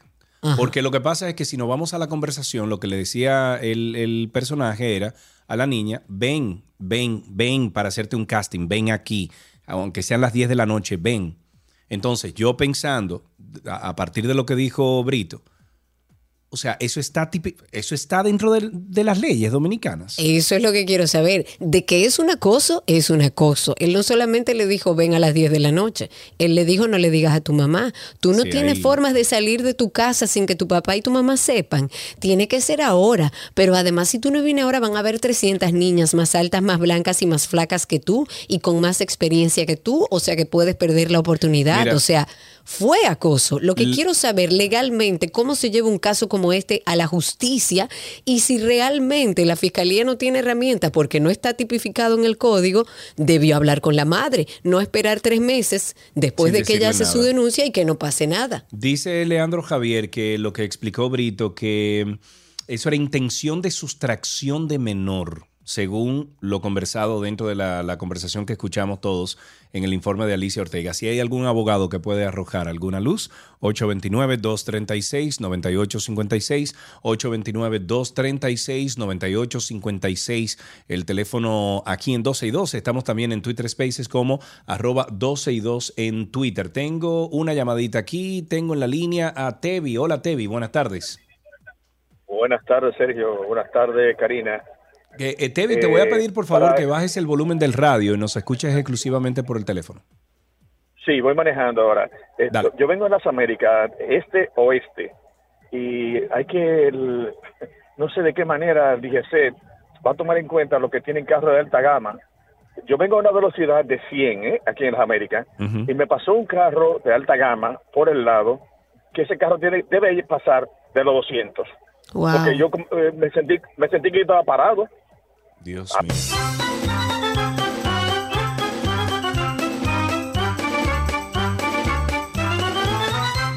Ahí tenemos a alguien en Twitter Spaces. Tengo hace un ratito a Iris, Iris Viviana, que ha solicitado ser hablante. Iris, si quieres hablar, debes quitar el mute al micrófono para que podamos escucharte al aire si quieres opinar.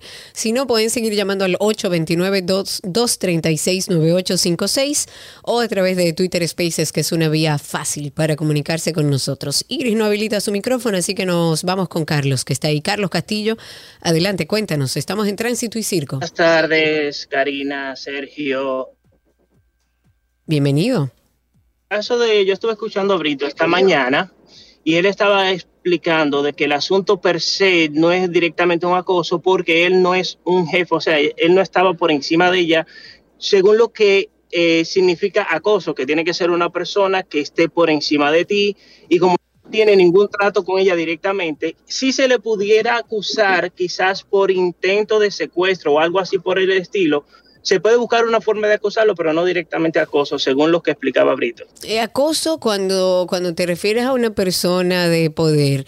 Cuando se habla de acoso, en este caso no sé si está tipificado para menores de edad y para lo que está sucediendo con este caso en particular, pero siempre se habla de acoso cuando hay una persona de autoridad frente al otro. O sea, en este caso estamos hablando de un adulto que está acosando e invitando a una joven a que haga algo que es ilegal. Entonces, habría que ver, y digo ilegal porque ella no puede salir de su casa sin hablar con un adulto siendo una menor de edad, o sea, la está provocando a hacer cosas que no son eh, eh, legales. Habría que ver, me encantaría hablar con un abogado que nos dé un poco de luz. 829-236-9856. Tengo a José Reyes en la línea. Buenas tardes, José, adelante. Buenas tardes. Sí, tenía días por llamar en este segmento para contar algo que vi el martes de la semana pasada que de verdad me dejó el corazón helado. A ver. En la Nuña de Cáceres, a la altura de un laboratorio clínico que hay por ahí, un motor rebasó a una jipeta y la rozó un poco. La jipeta se para, pero el motor sigue de largo. Cuando la jipeta ve que el motor sigue de largo, el conductor de la jipeta acelera y se llevó a una alta velocidad de encuentro al motorista y luego aceleró hasta desaparecer en la calle. De verdad que yo no entiendo a dónde que vamos a parar. Uy.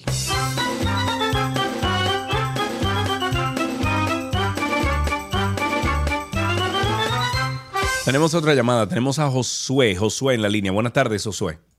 Bueno, Josué Amado, aquí estamos, por aquí. ¿Cómo te? Muy bien, José Ama- eh, Josué Amado. Cuéntanos. Eh, en la carretera Higüey, eh, Punta Cana, a la hora de la noche, están tirando piedras. Tengan cuidado el que sale de noche para allá. Había actividad en Higüey, unos pastores iban para Punta Cana a quedarse ahí y fueron agredidos por una piedra. El- gracias a Dios no acertaron y siguieron derecho. Mira, muchísimas gracias por la información. Eso pasa mucho en Yo no me diferentes paro, carreteras de nuestro país. Yo no me paro, que tienen todo lo que quieran. Vamos a hacer contacto con nuestra publicidad. Seguimos esta conversación mientras estamos en comerciales en YouTube y en Twitter. Mucha gente comentando en torno a si es o no es un acoso, que para mí lo es. Lo que hay que confirmar ahora es, ¿está tipificado? ¿Cómo se procesa un caso como este? Esas son las preguntas abiertas. Nos vamos al corte. Ya regresamos con más.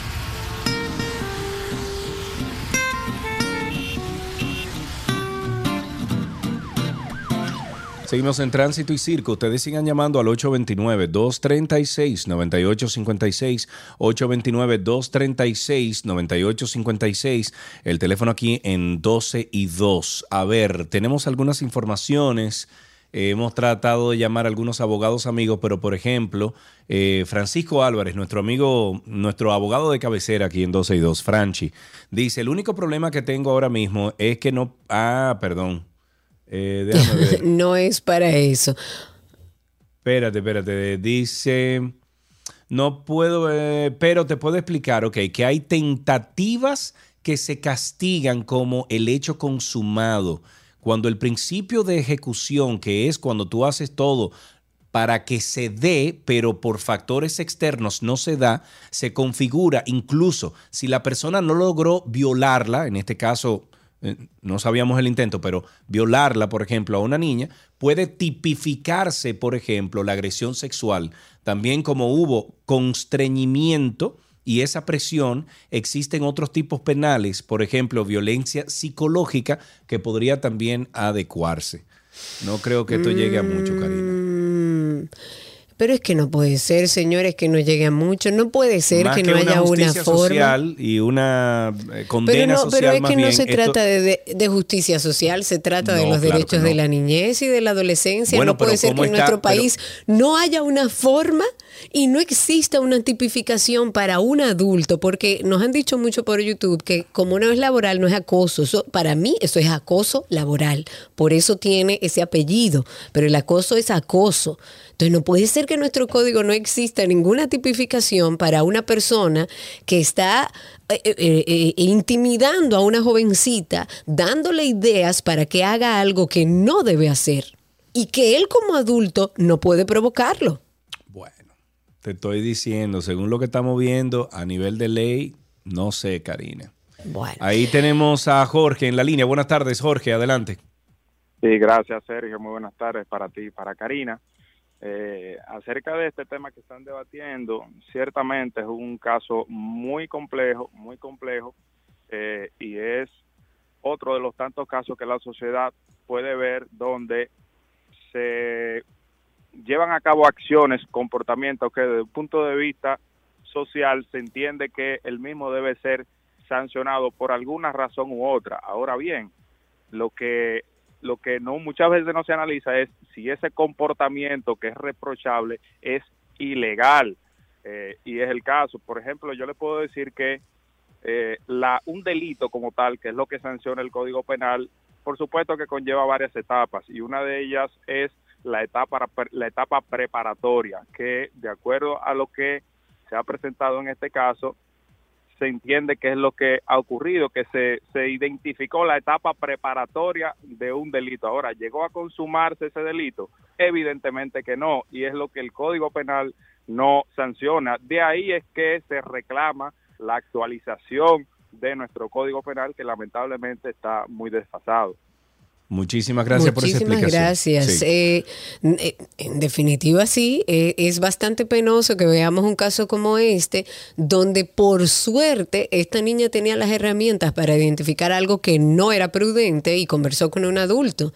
Pero la pregunta es, si no existe forma de tipificarlo ni llevar a una persona como esa, o sea, me refiero a la acción, a una persona como esa, a la, a la justicia, entonces estamos esperando que suceda un problema, que esa niña acceda, que vayan, que la droguen, que le hagan cualquier cosa y entonces ahí es que podemos accionar. Tenemos a Juan Solo ahí. Carlos en la línea. Buenas tardes, Juan Carlos. Sí, buenas tardes. Eh, Sergio, Karina, soy un oyente de su espacio, nunca me había animado a llamar, pero creo que por la, la turbulencia que existe en cuanto a la tipificación, en el sentido de lo que ha sucedido con el caballero y esa menor de edad, sí existe una tipificación penal, la cual es la seducción, que son las maniobras que utiliza un adulto para convencer a una menor de edad con fines de, de llegar a tener relaciones sexuales, como es evidente que es el, el presente caso. Ok. Muchísimas gracias por Ahí, eso. ahí lo que dicen es que si, si es según lo que dice Martínez Brito, le tocan 10 años, pero no por acoso, sino por tentativa de sustracción de menores, nos dice Leandro Javier. Habrá que ver, parece que es un poco confuso llevar casos como este en la justicia. Hablemos un poco de la malla ciclónica central de la autopista Duarte y cambiando de tema, eso está próximo al kilómetro 9, es un peligro para los conductores, según ha salido en medios y nos han dicho, porque parte de sus filos están colgados de los carriles centrales. Pero además el mayor peligro es para los motociclistas, porque esos filos de esa malla pueden, eh, bueno, sorprenderlos y causarle heridas graves.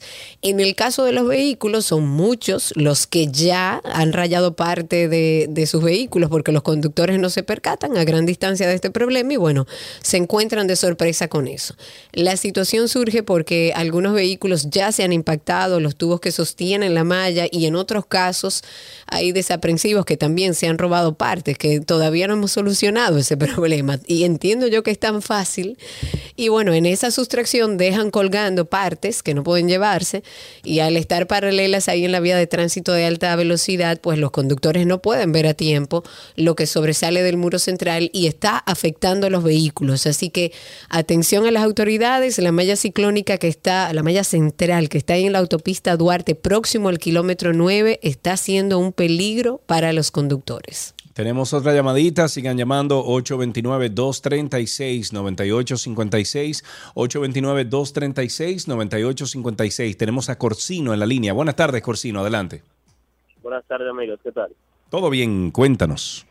Respecto al tema de la joven, eh, lo que a mí me da de la, de la justicia, si mi esposa va y dice que yo la golpeé, van y me buscan hasta nuevo, hasta que se demuestre lo contrario, yo soy culpable. Debieron por lo menos apresarlo eh, decentemente para buscar una, una manera de... Porque tres meses sin ni siquiera estar una carta, una orden de arresto contra, contra él, es algo que deja mucho que decir de nuestra justicia, lamentablemente.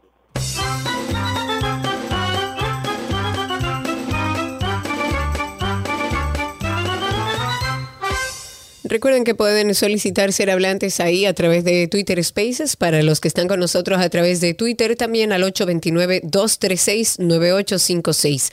El ministro de Educación, el nuevo ministro de Educación, Ángel Hernández, reaccionó en el día de hoy a bueno, a las comparaciones que usuarios hacen en redes sociales y que le hicieran con el reconocido actor Pat Morita, que es conocido por, por el personaje que hace en Karate Kid. Sin embargo, las comparaciones como que no le han molestado a Ángel Hernández. Parece que tiene buen sentido del humor. De hecho, eh, el funcionario resaltó el rol de la enseñanza que para él ha tenido Miyagi, o sea, este personaje para lograr buenos resultados de aprendizaje.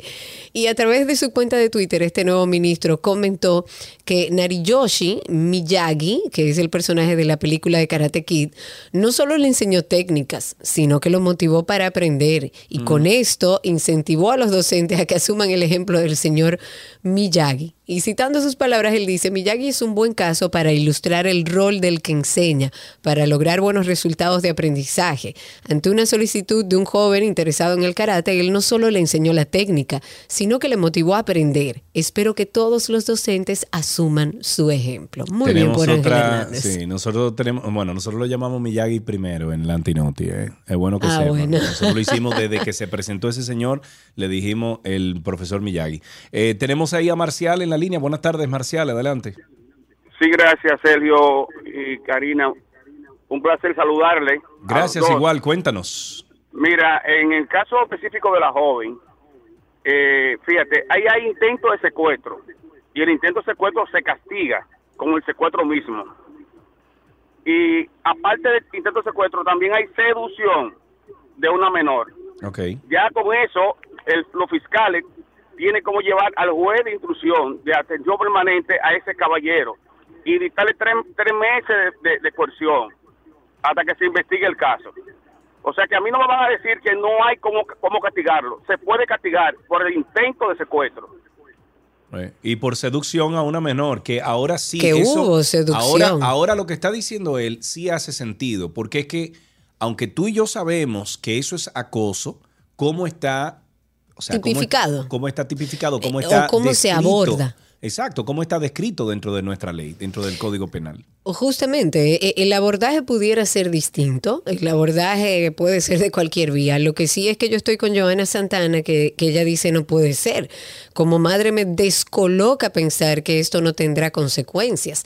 Debe haber consecuencias, porque es que no puede ser que nosotros esperemos a que suceda el hecho para que la justicia pueda accionar. Ya la intención del hecho debe ser un delito, es lo que entiendo yo. Ahora, que no podamos llamarle acoso, que no podamos tipificarlo como acoso y que no podamos llevarlo a la justicia como Eso acoso, está bien, pero hay que procesarlo. Si se consiguen todas las pruebas y se establece, No está bien, pero lo- las herramientas que tenemos para ahora mismo accionar son Tiene otras, que haber consecuencias, sí. exacto. Eso sí. 829-236-9856, 829-236-9856, el teléfono aquí en 12 y 2. Eh, Karina, no sé si viste que hay una tormentica eh, a una, bueno, está lejísimo, eso está ahora mismo cerca de África, pero hay una tormenta que mm, en las próximas 48 horas podría convertirse, eh, tiene 10% de convertirse en un ciclón.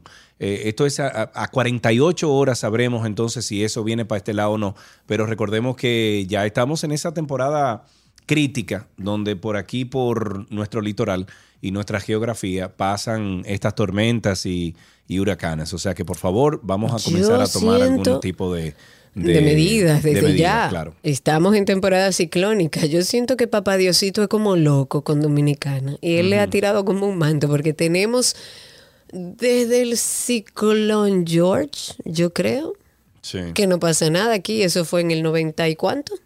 Eh, O sea que 98. tenemos... Exacto, mucho tiempo. El Ministerio de Salud acaba de notificar la detección de un quinto caso de viruela símica o viruela de- del mono en nuestro país. Se trata de un hombre de 39 años, reside en Santo Domingo. Él por motivos laborales se desplazaba eh, por toda la zona fronteriza. Ya este paciente está en control, se encuentra recibiendo tratamiento en el Hospital Militar Ramón Lara. Hace aproximadamente como siete días, este hombre eh, lo que dice es que sintió el inicio de una sintomatología con dolores de cabeza, fiebre, dolor articular. Ese mismo día le empezaron a salir las lesiones en la piel, en- sobre todo en la región de la cara, que luego migraron hacia eh, los miembros inferiores, a la espalda, el tronco, bueno, en general, en todo el cuerpo. Eso es parte de lo que ha dicho el infectólogo y al día de hoy el paciente ya no presenta fiebre ni dolor de cabeza, pero sí, por supuesto, tienen las lesiones activas en la piel, que es lo que más tarda en irse. Tenemos otra llamadita aquí, creo que tenemos en la línea a Celedonio. Buenas tardes, Celedonio. Buenas tardes, Sergio. Diga. Y una preguntita, hablando de llamada grabada, ¿qué van a hacer con Cholitín y la llamada del? Bueno, eso ha sido vergonzoso. Él debería retractarse.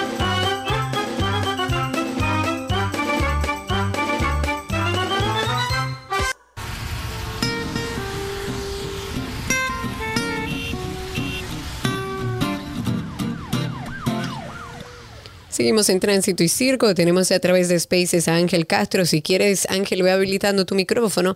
Mientras tanto, sí decirle a nuestros oyentes que el gobierno ha anunciado en el día de hoy que existe un nuevo protocolo para retirar los vehículos de los centros de retención de vehículos, en el cual otorgan un plazo de 90 días a partir de la fecha para gestionar la entrega de esos vehículos. ¡Que viva Hugo Vera, caramba! Que viva Hugo Veras. Que viva, ¡Viva Hugo Veras. Hugo Vera! Bendito sea Dios.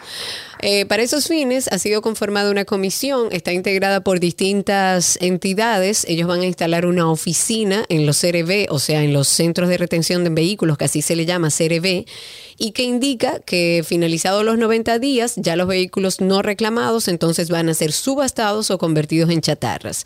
Esta medida Y fue 90 dispuesta. días no es muy ching. 90 días.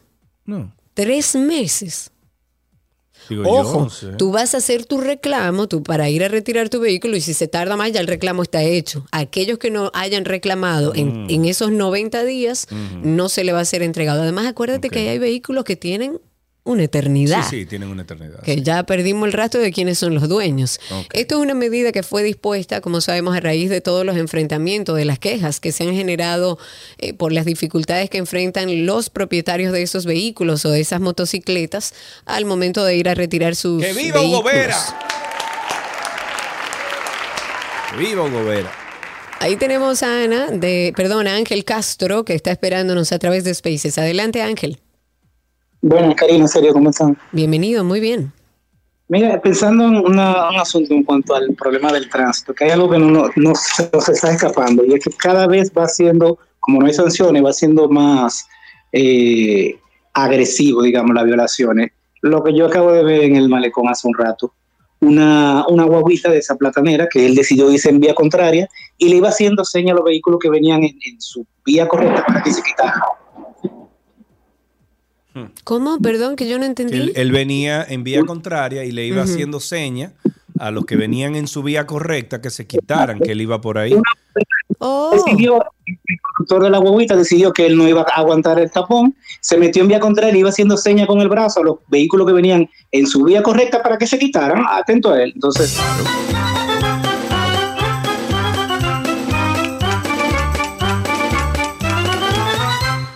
Tengo a Roberto Furcal hablando. Fulcar. Deja ver dónde está. Míralo aquí. Roberto Fulcar dio algunas declaraciones. Vamos a ver qué dijo nuestro amigo Roberto Furcal. venido a la Procuraduría a entregar toda la documentación relativa al proceso de licitación de libros digitales para la educación secundaria de la República Dominicana. Lo hago por voluntad propia, como parte de la coherencia en mi conducta pública y privada. Como ustedes saben, algunos medios de comunicación hicieron comentarios y se difundieron noticias relacionadas con ese proceso. Y en un acto de transparencia y de ética pública, en mi responsabilidad de servidor público, he venido voluntariamente a entregarle a la Procuraduría General de la República toda la documentación sobre ese proceso, a los fines de que pudiera aclararse cualquier duda que se haya generado al respecto y además a mostrarle nuestra voluntad y nuestra disposición para responder cualquier otra información de que requiriere el Ministerio Público. Y yo pregunto, ¿y cómo entonces terminó, mi querido Fulcar, ese chofer de carro público como el escritor de esos libros digitales? ¿Eh? Hay algunas explicaciones por ahí que no tienen como mucho sentido, pero bueno, eso eh, estará en proceso de investigación, ya veremos en qué termina. Eh, antes de finalizar, algunas cositas, eh, anda circulando en redes sociales un video que muestra cómo un conductor está cargando su, vehi- su vehículo eléctrico en un tendido público, pero No. este mismo señor Ah, aclaró en un video que parece que viene del tendido eléctrico, pero no, está hacia la segunda planta, creo que vive de un apartamento. Apartamento. Él se la buscó para poder cargar su vehículo y está él muy tiró bien. su cable para allá abajo para poder Exacto. cargar su ve- pero él Pero eso desde su está casa. conectado de su casa. Exacto. Además, un- a- un poco de atención para la Policía Nacional. Los residentes de los barrios pertenecientes a diferentes kilómetros de la carretera Sánchez en el Gran Santo Domingo están atravesando por una constante sensación de angustia, de temor, que son sometidos por la delincuencia que está azotando esos sectores. Atención, Policía Nacional.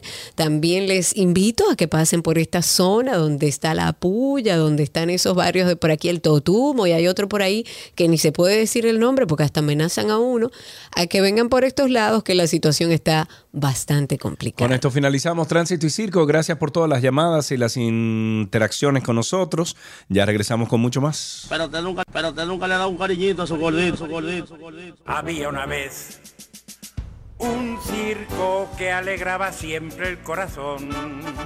Sin temer jamás al frío o al calor, el circo daba siempre su función. Siempre viajar, siempre cambiar. Otro país, otra ciudad. Es magistral, sensacional. Somos felices al conseguir a un niño hacer reír.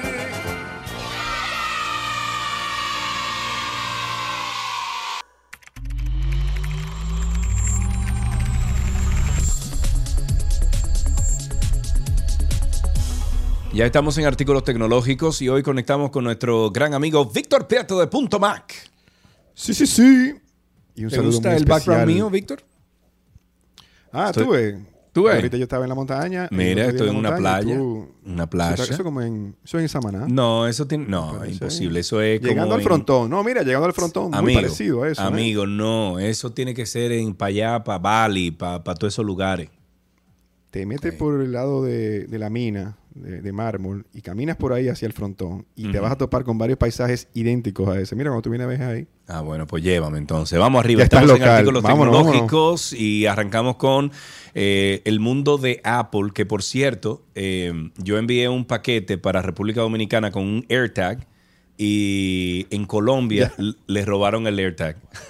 ¿Qué? ¿Qué? Yo no te lo puedo creer. Sí, estaba, eh, yo sea, lo puse como en algo, yo lo puse como en un, eh, tenía como, Como un una o como un estuche Ajá. afuera, ¿verdad? Ajá. Afuera de, de lo que yo mandé para Santo Domingo. Primero fue de Sabana, que estaba en Sabana, luego bajó a Jamaica, yo lo estaba monitoreando todo, yo sabía dónde estaba todo. Pero lo pusiste afuera del paquete. Sí, lo tuve que poner afuera porque el paquete, bueno, lo que mandé para Se allá pudo haber- está lleno de o sea, está recubierto de hierro. Ah. Entonces no iba a llegar la señal, entonces me, me recomendaron que lo pusiera afuera.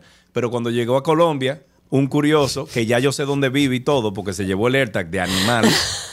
y, y lo voy a, incluso lo voy a, a, ¿cómo se llama? Denunciar con el puerto, Claro. porque ese es un ladrón. ¿Tú crees? Claro. Tal Claro, vez, loco. tal vez- tú no sabes, tal vez pudo ser un accidente, tal vez No, pudo ser que manito, se oye, oye, bueno, oye, oye, eso lo- tenía tres Tyra, tres Tyra, tenía eso.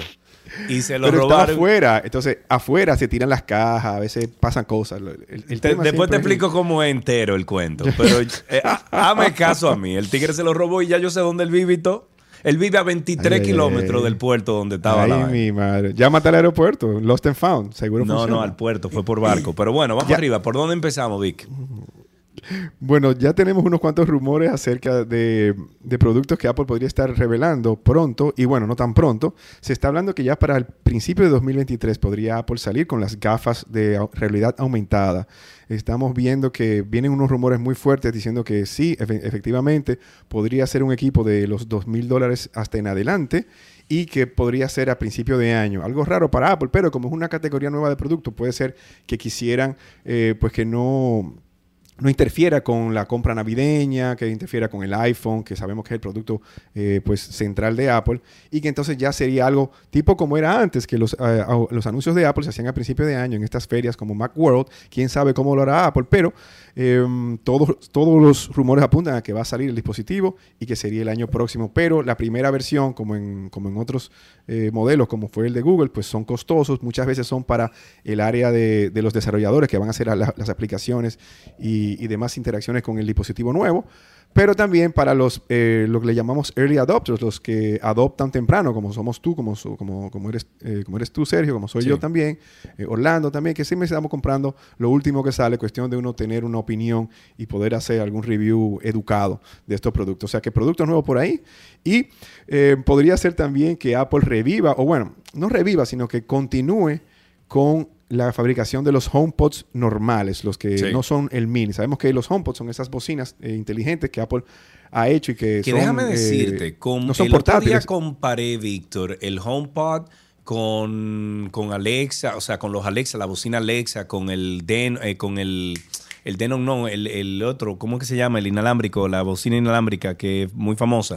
que con D. Los Sonos. Los, los Sonos, exacto, perdón, con ese. Eh, Sonos. Y el HomePod tiene un sonido hermoso comparándolo con los hablando, otros dispositivos del el mercado. HomePod, el HomePod estándar, el primer HomePod, el- no el que era mini, no el mini actual. Porque hay un HomePod mini y el HomePod primera generación, digamos, que Apple como no le dio continuación, dicen la gente que creen que lo va a descontinuar. Pero sencillamente me parece que es un producto que no tienen por qué eh, actualizarlo, un producto que salió bien desde el principio, no ha habido quejas, yo tengo varios HomePods originales y varios HomePod mini. Lo que pasa es que el HomePod, el original, estamos hablando de una bocina que en tecnología, tú tienes una bocina alrededor de mil dólares de tecnología, que se vendió por 350. Creo que comenzó en 450 y se llegó a bajar hasta los 350, Sí. porque las personas no lo estaban tal vez adquiriendo tanto, porque casi 500 dólares por una bocina. Igual vimos con el tema de los AirPods Max, que son los audífonos que Apple eh, pues lanzó, que son audífonos de 500 dólares. El mercado para ellos no es el mercado de los iPhones, que sí un buen iPhone cualquiera te puede costar fácilmente por encima de los 500 dólares. Eh, hay modelos de hasta incluso 1500 dólares. El- en el caso del Pro Max de última generación de un tera, pues cuesta eso. Pero en cuanto a bocinas, audífonos, puede ser que el mercado no sea tan eh, lucrativo, o sea, en el sentido de que no se vayan a vender tan alto y que haya unos márgenes tan grandes como lo que Apple eh, pues envisiona en estos productos, que Sí. son de una terminación increíble. Sí, y sí, que cuando tú tienes muchos micrófonos, muchas bocinas, un sonido envolviente, estamos hablando de, de costo. Ok, eso- si es ustedes quieren llamar y hacer algún tipo de pregunta para Víctor, lo pueden hacer al 829-236-9856. 829-236-9856. Y también pueden a través de Twitter Spaces, arroba 12 y 2 en Twitter Spaces. ¿Qué otra cosa? Ah, y a través de YouTube también pueden hacer sus preguntas para Víctor Prieto. Eh, ah, también se está rumorando que los AirPods vengan con conexión USB-C. Eh, parece que Apple estaría haciendo la transición, como ya se está forzando en Europa la- el, el puerto USB-C para los que iPhones. todo tenga el mismo puerto. Claro. Por favor. Sí, pero tú sabes que en eso se trabaja. Lo que pasa es que cuando salió Lightning en el 2012 no había USB-C todavía. Entonces, Apple salió con un, un, un cable, un adaptador, una conexión que era de, de- que la puedes voltear fácilmente. No Sí, tienes sí, que sí, ver, claro. mirar cómo la vas a conectar. Sí. Y se entiende que todo va a caminar hacia la unificación a USB-C. Entonces, seguiremos, parece, con los AirPods. ¿Tenemos Ok, una tenemos una llamadita aquí. Buenas tardes. Pregunta para, Or- para Víctor Prieto. Sí, buenas tardes. La pregunta mía es que si no hay ninguna posibilidad de, de arreglo para esos iPod clásicos, esos dispositivos de música. Ah, los iPods, o sea, aquello, ya tú sabes, lo clásico, o sea que... Eso tenía Mira. un disco duro ahí adentro, algunos. Claro, la verdad es que las piezas existen todavía. Lo que pasa es que ya cuando tú destapas un dispositivo como este, esa, ese, ma- ese- esos cables que están ahí adentro, que son cables flex, que tienen ya fácilmente más de, más de 10 años, 15 años, puede ser que estén tan tostados que a la hora de tú quitarlos se, Sí, se sí, rompan. sí, y conseguir todas las piezas en buen estado tendría que ser algo muy costoso para repararlo, pero en teoría sí, se pueden siempre reparar porque las piezas existen. El tema siempre iba a ser el disco duro y obviamente tener una computadora que sincronice con ellos porque eh, los software que lo utilizan, que, que lo, que soportan, eh, pues fueron ya descontinuados hace un tiempo. O sea que los productos más nuevos es, es más difícil que tú puedas actualizarlos, usarlos y todo lo demás. Pero la verdad es que Apple lanzó, o sea, eh, tuvo el iPod en la versión Touch hasta el año pasado, cuando fue descontinuado totalmente, porque ya cualquier iPad, por el precio que costaba, cualquier iPad, cual- el- inclusive el más económico, cuesta más o menos lo mismo que el último iPod, que son los 200 y pico, 300 dólares. Entonces ya eso fue algo que nació y que co- con el tema de la tecnología, pues otros productos lo reemplazaron. Ahí tenemos una pregunta de Héctor Taveras. Dice, Víctor, ¿qué productos Apple y modelo tú usas? A ver, ¿cuánto tú tienes? Comienza a enumerar. ¿Qué, qué Apple Watch Personal tienes, mío. Sí, sí. Yo ¿Qué Apple Watch yo tengo, yo tengo un Serie 6. eh, Ok. lo, lo conseguí en oferta. Ok, la, la Eh, laptop, ¿cuál una- es? La laptop todavía tengo un MacBook Pro Intel, el último modelo, porque lo compré en el 2020. Eh, lo que pasa es que tiene 2 teras de disco duro, tiene Sí. 32 GB de RAM, un Ok, procesador i7. eh, seguimos. El Me iPad que tú tienes, ¿cuál es? Yo tengo un Pro, el de 11 pulgadas, el original, el 2018. que Ok. Cuando lo compré era excelente, tiene, todavía el tema del Face ID. Sí, ¿y qué más tienes? IPods. Eh, iPods no, pero AirPods sí tengo el AirPod 3. eh, ya he tenido todos los AirPods, menos el Pro. El Pro, la verdad es que no me gusta tener algo metido en el oído. Entonces Sí. usé el AirPod 3 y me encanta porque no se siente en el oído. Que es algo bueno y algo malo, Ah, pero, porque pero estos, mucho tú más dices cómodo. que estos uno se lo tiene que poner dentro del oído, ¿verdad? Sí, a mí no, no me, a mí no A me mí gusta no me tener nada metido hasta adentro. pero entonces yo el tengo nuevo, los otros, los clásicos, lo- Sí, pero primeros no, que salieron, muy y eso yo lo uso más que Sí. esto.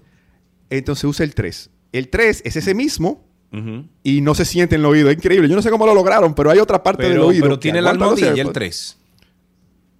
¿Qué es lo que es la almohadilla? No, no tiene La la, almohadilla, tetilla, o la sea, tetilla- esa almohadilla que No, esa, la tetilla de silicona no la tiene. Wow, Eso es lo que me tetilla de gusta. silicona, oye, esa- Sí, porque es- parece así, parece una tetilla. Sí, Soy claro. médico, recuérdate. pues, Sí, sí, sí, eso y bueno, um, ¿qué más tengo? Tengo Apple TVs, muchos. Tengo HomePods, los mini, el normal. Um, desktop no tengo ahora mismo. Tengo una, en la casa tengo una MacBook Air do- eh, de 11 pulgadas Sí. que la utilizamos mi esposo y yo y la verdad que nos funciona bastante bien. Ok. ¿Qué más? Bueno, Eh, ya tú tienes que tener más cosas. ¿Con qué finalizamos? Eh, tengo AirTags, AirTags. el- Tengo Ah, sí, muchos AirTags. Mira, tengo aquí el porcentaje de batería que finalmente regresa a la barra de estado en el iOS 16. Bravo, Señores, Apple. incre- bravo. Caramba. Ojo, ojo, que Mm. sí estaba para los iPhones eh, SE, pero Sí. para los iPhones que tienen el notch, que tienen el, el sacabocado, Apple solamente había dejado la batería y no había dejado forma fácil de ver el porcentaje de la batería. Y eso en el último beta, pues lo puede ver Sergio aquí, eh, pues sale. Y la Sí. verdad es que el, el tema con él es que se ve un, un poco grande el número, entonces eh, parece que lo ven un poco feo. La gente como que no le ha Ah, gustado, pero a mí me encanta porque se ve, y lo importante es que se ve el porcentaje, porque a veces cuando estás por debajo de 20, no sabes si estás en 1, en 10. Mientras tú la ves verde, está bien. Pero cuando tú la ves naranjita o rojita y tú quieres saber el porcentaje, ahora tendrán una opción para eso. Y sé que lo puse ahí porque es muy popular eh, que la gente haya pedido esto como un, como un reclamo de yo quiero ver el porcentaje en cualquier momento, lo quiero ver y que no quiero que haya, que, que haya que tener que bajar la pantalla en algún sentido. Ok. O sea que ya tendremos eso en el próximo eh, iOS. Muy bien, bueno, pues vamos entonces, eh, Víctor, a darte las gracias por estar con nosotros al aire, como siempre, de parte de Punto Mac. Si ustedes quieren hablar con el equipo de Víctor en Punto Mac RD, en, perdón, redes sociales, y eh, recuerden que es distribuidor autorizado y centro de servicio autorizado eh, Apple creciendo desde el 2005 aquí en República Dominicana. Están en tres locaciones, están en Santo Domingo, Nuevo Centro, primer nivel, Bellavista, Almacenes Unidos, segundo nivel y Punta Cana, Boulevard, primero de noviembre, 406, edificio Cedro, primer nivel, Punta Cana Village, en el teléfono 809-412-0806. Hasta aquí, artículos tecnológicos.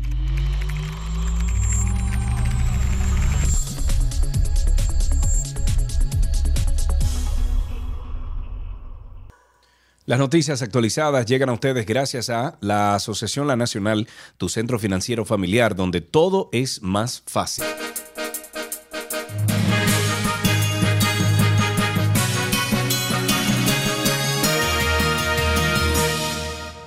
Aquí están las noticias. El equipo de recuperación del patrimonio público ha hablado hoy miércoles que y ha dado algunas actualizaciones. Dicen que las investigaciones para recuperar lo robado al Estado abarcan casos de hasta 20 años atrás y otros que tienen que ver con gestiones actuales. El coordinador general del equipo, Jorge Luis Polanco, dijo que una de las bondades que tiene esta comisión es que las investigaciones no están limitadas al tiempo y que las pesquisas no solo abarcan a los funcionarios públicos, sino también a personas vinculadas con el Estado desde las actividades comerciales. Dice, y cito, actualmente nuestra carpeta de trabajo involucra no solamente a los actores que intervienen en la parte de la corrupción pública, encontramos e identificamos personas que se vinculan con el Estado desde actividades comerciales, ya sea en licitaciones públicas, funcionarios públicos, empleados.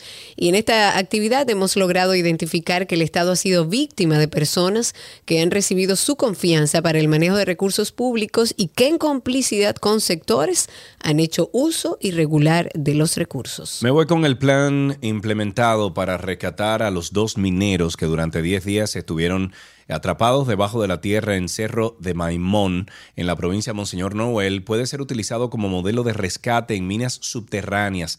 Así lo afirmó Paul Marinco, quien es el presidente de la Corporación Minera Dominicana, empresa que opera dicho yacimiento, y según lo explicado durante el proceso, los trabajos realizados consistieron en suministrar aire, agua y alimentos a los mineros Gregory y Carlos a través de un conducto construido por la empresa minera. Rolando Muñoz, director de minería, explicó que para el rescate diseñaron dos frentes de trabajo, limpiar donde se derrumbó el túnel para quitar los escombros, así como construir otra galería cercada de, acero para evitar que se registraran otros deslizamientos que pudieran entonces afectar las vidas de los mineros atrapados, así como de los socorristas. Eh, ojo, yo he visto esa implementación en otros accidentes de minas. No sé qué tan nuevo o qué tan diferente fue lo que aplicaron, yo tampoco. Sí, tú lo puedes buscar incluso en noticias. Esos conductos se hacen para suministrar el aire, para suministrar el, la- el agua, comida, etc. Sí, son protocolos ya Sí. establecidos, que haya funcionado bien, que lo hayan hecho bien, que lo apliquen bien y que sea un caso de éxito, maravilloso, pero entiendo que sí, que son protocolos ya establecidos. La reforma de la ley de extranjería que acaba de aprobar el gobierno español, atención a los que tienen ascendencia española, esto va a entrar a mediados de agosto, va a beneficiar en gran medida a muchos extranjeros también que están en España, que puedan vivir y trabajar legalmente, va a facilitar que los empresarios puedan contratar a más extranjeros directamente en, en sus lugares de origen y trabajar a nuevos mecanismos para que los que ya viven en España puedan regularizar eh, su, su situación, sobre todo en el caso de los estudiantes que van a poder trabajar legalmente con su visa de estudiante, algo que hasta el momento, bueno, no estaba permitido, pero además, una vez que la persona termine sus estudios, va a poder quedarse un año más sin tener que pedir una ampliación de su estancia en España. En otra noticia, tenemos que Gregory Méndez y Carlos Yepes, eh, estos, los mineros recatados este miércoles, tras permanecer 10 días atrapados en la mina Cerro Maimón, permanecen con buen estado de ánimo y aceptación de las condiciones de vigilancia que lleva a cabo el Hospital Militar Ramón de Lara, donde están ingresados. Así lo afirmó esta mañana el doctor Joel Ureña, quien es infectólogo del Hospital Militar Ramón de Lara, quien dijo que en la actualidad mantienen una evolución satisfactoria en los resultados de las evaluaciones hechas por las diferentes o los diferentes servicios del centro, entre ellos medicina general, nutrición, psicología, de- dermatología y ortopedia. Y dice, y estoy citando, se quedarán en observación por un periodo de 48 a 72 horas y de seguir sin presentar condiciones se enviarán a su casa para su posible reintegro a sus actividades habituales. Eso explicó el especialista. Recordó que tras su rescate, los pacientes llegaron a las 3 de la tarde del miércoles al hospital, donde fueron evaluados por un equipo de médicos de diferentes disciplinas, incluyendo medicina general, nutrición, psicología, dermatología y ortopedia. Para finalizar, la Oficina de Atención Permanente del Distrito ha impuesto este miércoles un año de prisión preventiva en contra del acusado de la muerte de la odontóloga Lida Josefina Mel, cuyo cuerpo, como sabemos, fue encontrado el pasado 27 de julio. El juez Juan Francisco Rodríguez dispuso que esta medida preventiva eh, sea cumplida en el Centro de Corrección y Rehabilitación Najayo Hombres. Además, el ministerio señala al mecánico José Luis Fermín Díaz, alias El Chamo, aunque es dominicano, como el autor de dar muerte a la doctora Bogar y de dejar el cuerpo de la víctima abandonado. Durante la audiencia, la fiscal litigante Angie Castro Rijo presentó los elementos de prueba que supuestamente comprometen la responsabilidad de Fermín Díaz sobre los hechos y la sustentación de que la prisión preventiva es la medida adecuada para garantizar su presencia durante el proceso. Amigos míos, arranquen para Karina y Sergio, After Dark. After Dark. El miedo a envejecer. Yo creo que todos deberíamos hacer un ejercicio y entender que eso es lo único inevitable a lo largo de la vida, pero vivimos entendiendo que eso como que nunca va a suceder, que podemos retrasar ese proceso de envejecimiento natural en todos los seres humanos. El poder es adictivo y en la juventud tenemos el vigor, la belleza física, el rendimiento, la sensualidad, la virilidad, la atracción y es a todo eso que el ser humano se hace adicto al sentirse poderoso, al sentirse ilimitado. Lamentablemente tengo que decirlo, a una persona de 50 años, por ejemplo, ni se les considera para un puesto de trabajo. ¿Cómo esto impacta en la salud mental de una persona que se va acercando a estas edades? Sin embargo, debemos entender que es parte de nuestros ciclos, que debemos disfrutar de la hora, del presente, de sacarle provecho a cada etapa. Karina y Sergio, After Dark.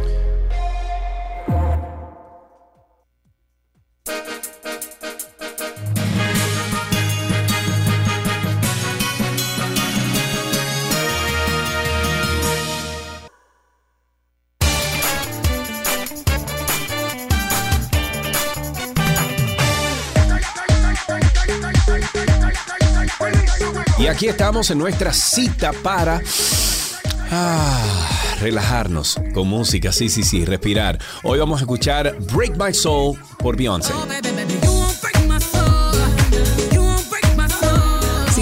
Agotado en tu trabajo y estás a punto de renunciar, oficialmente tienes permiso, porque Beyoncé te da el permiso. Su canción Break My Soul, adelanto de su álbum, es un manifiesto para la gran resignación.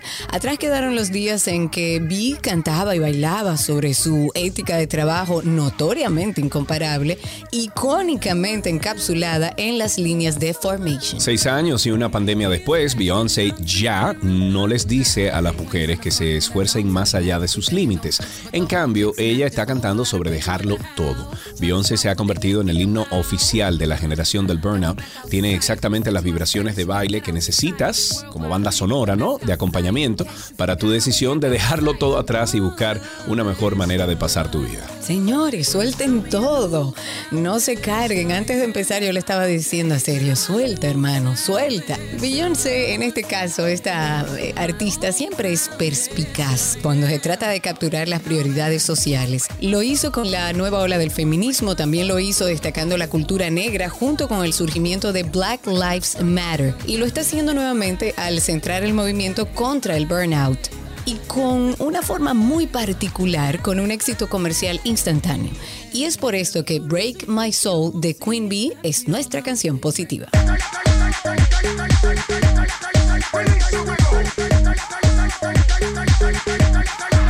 You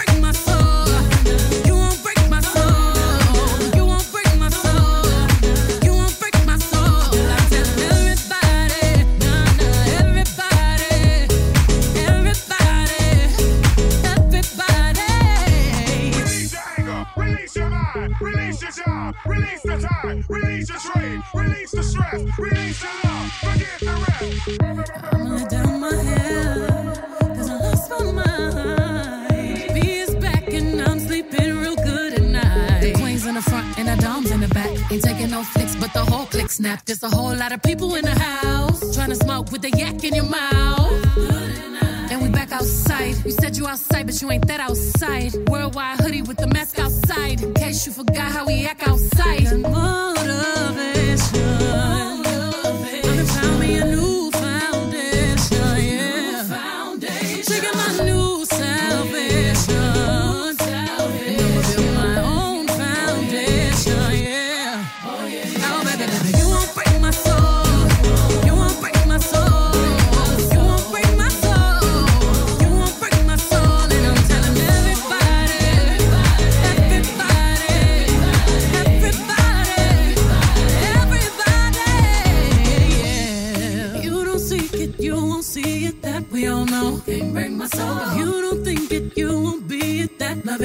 Can't break my soul. Trying to fake it never makes it that we all know. Can't break my soul. Can have the stress and I'll take less, I'll justify love.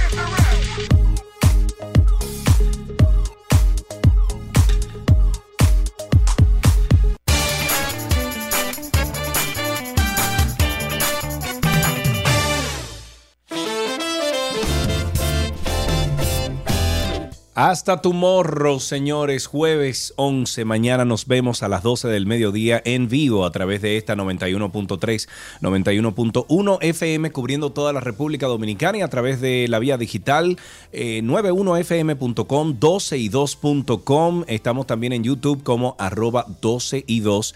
Y recuerden siempre suscribirse a Karina y Sergio After Dark, es nuestro podcast. Como diría Janio, que acaba de escribir en YouTube, adiós. Bye. Nos vemos mañana. Pásenla bien.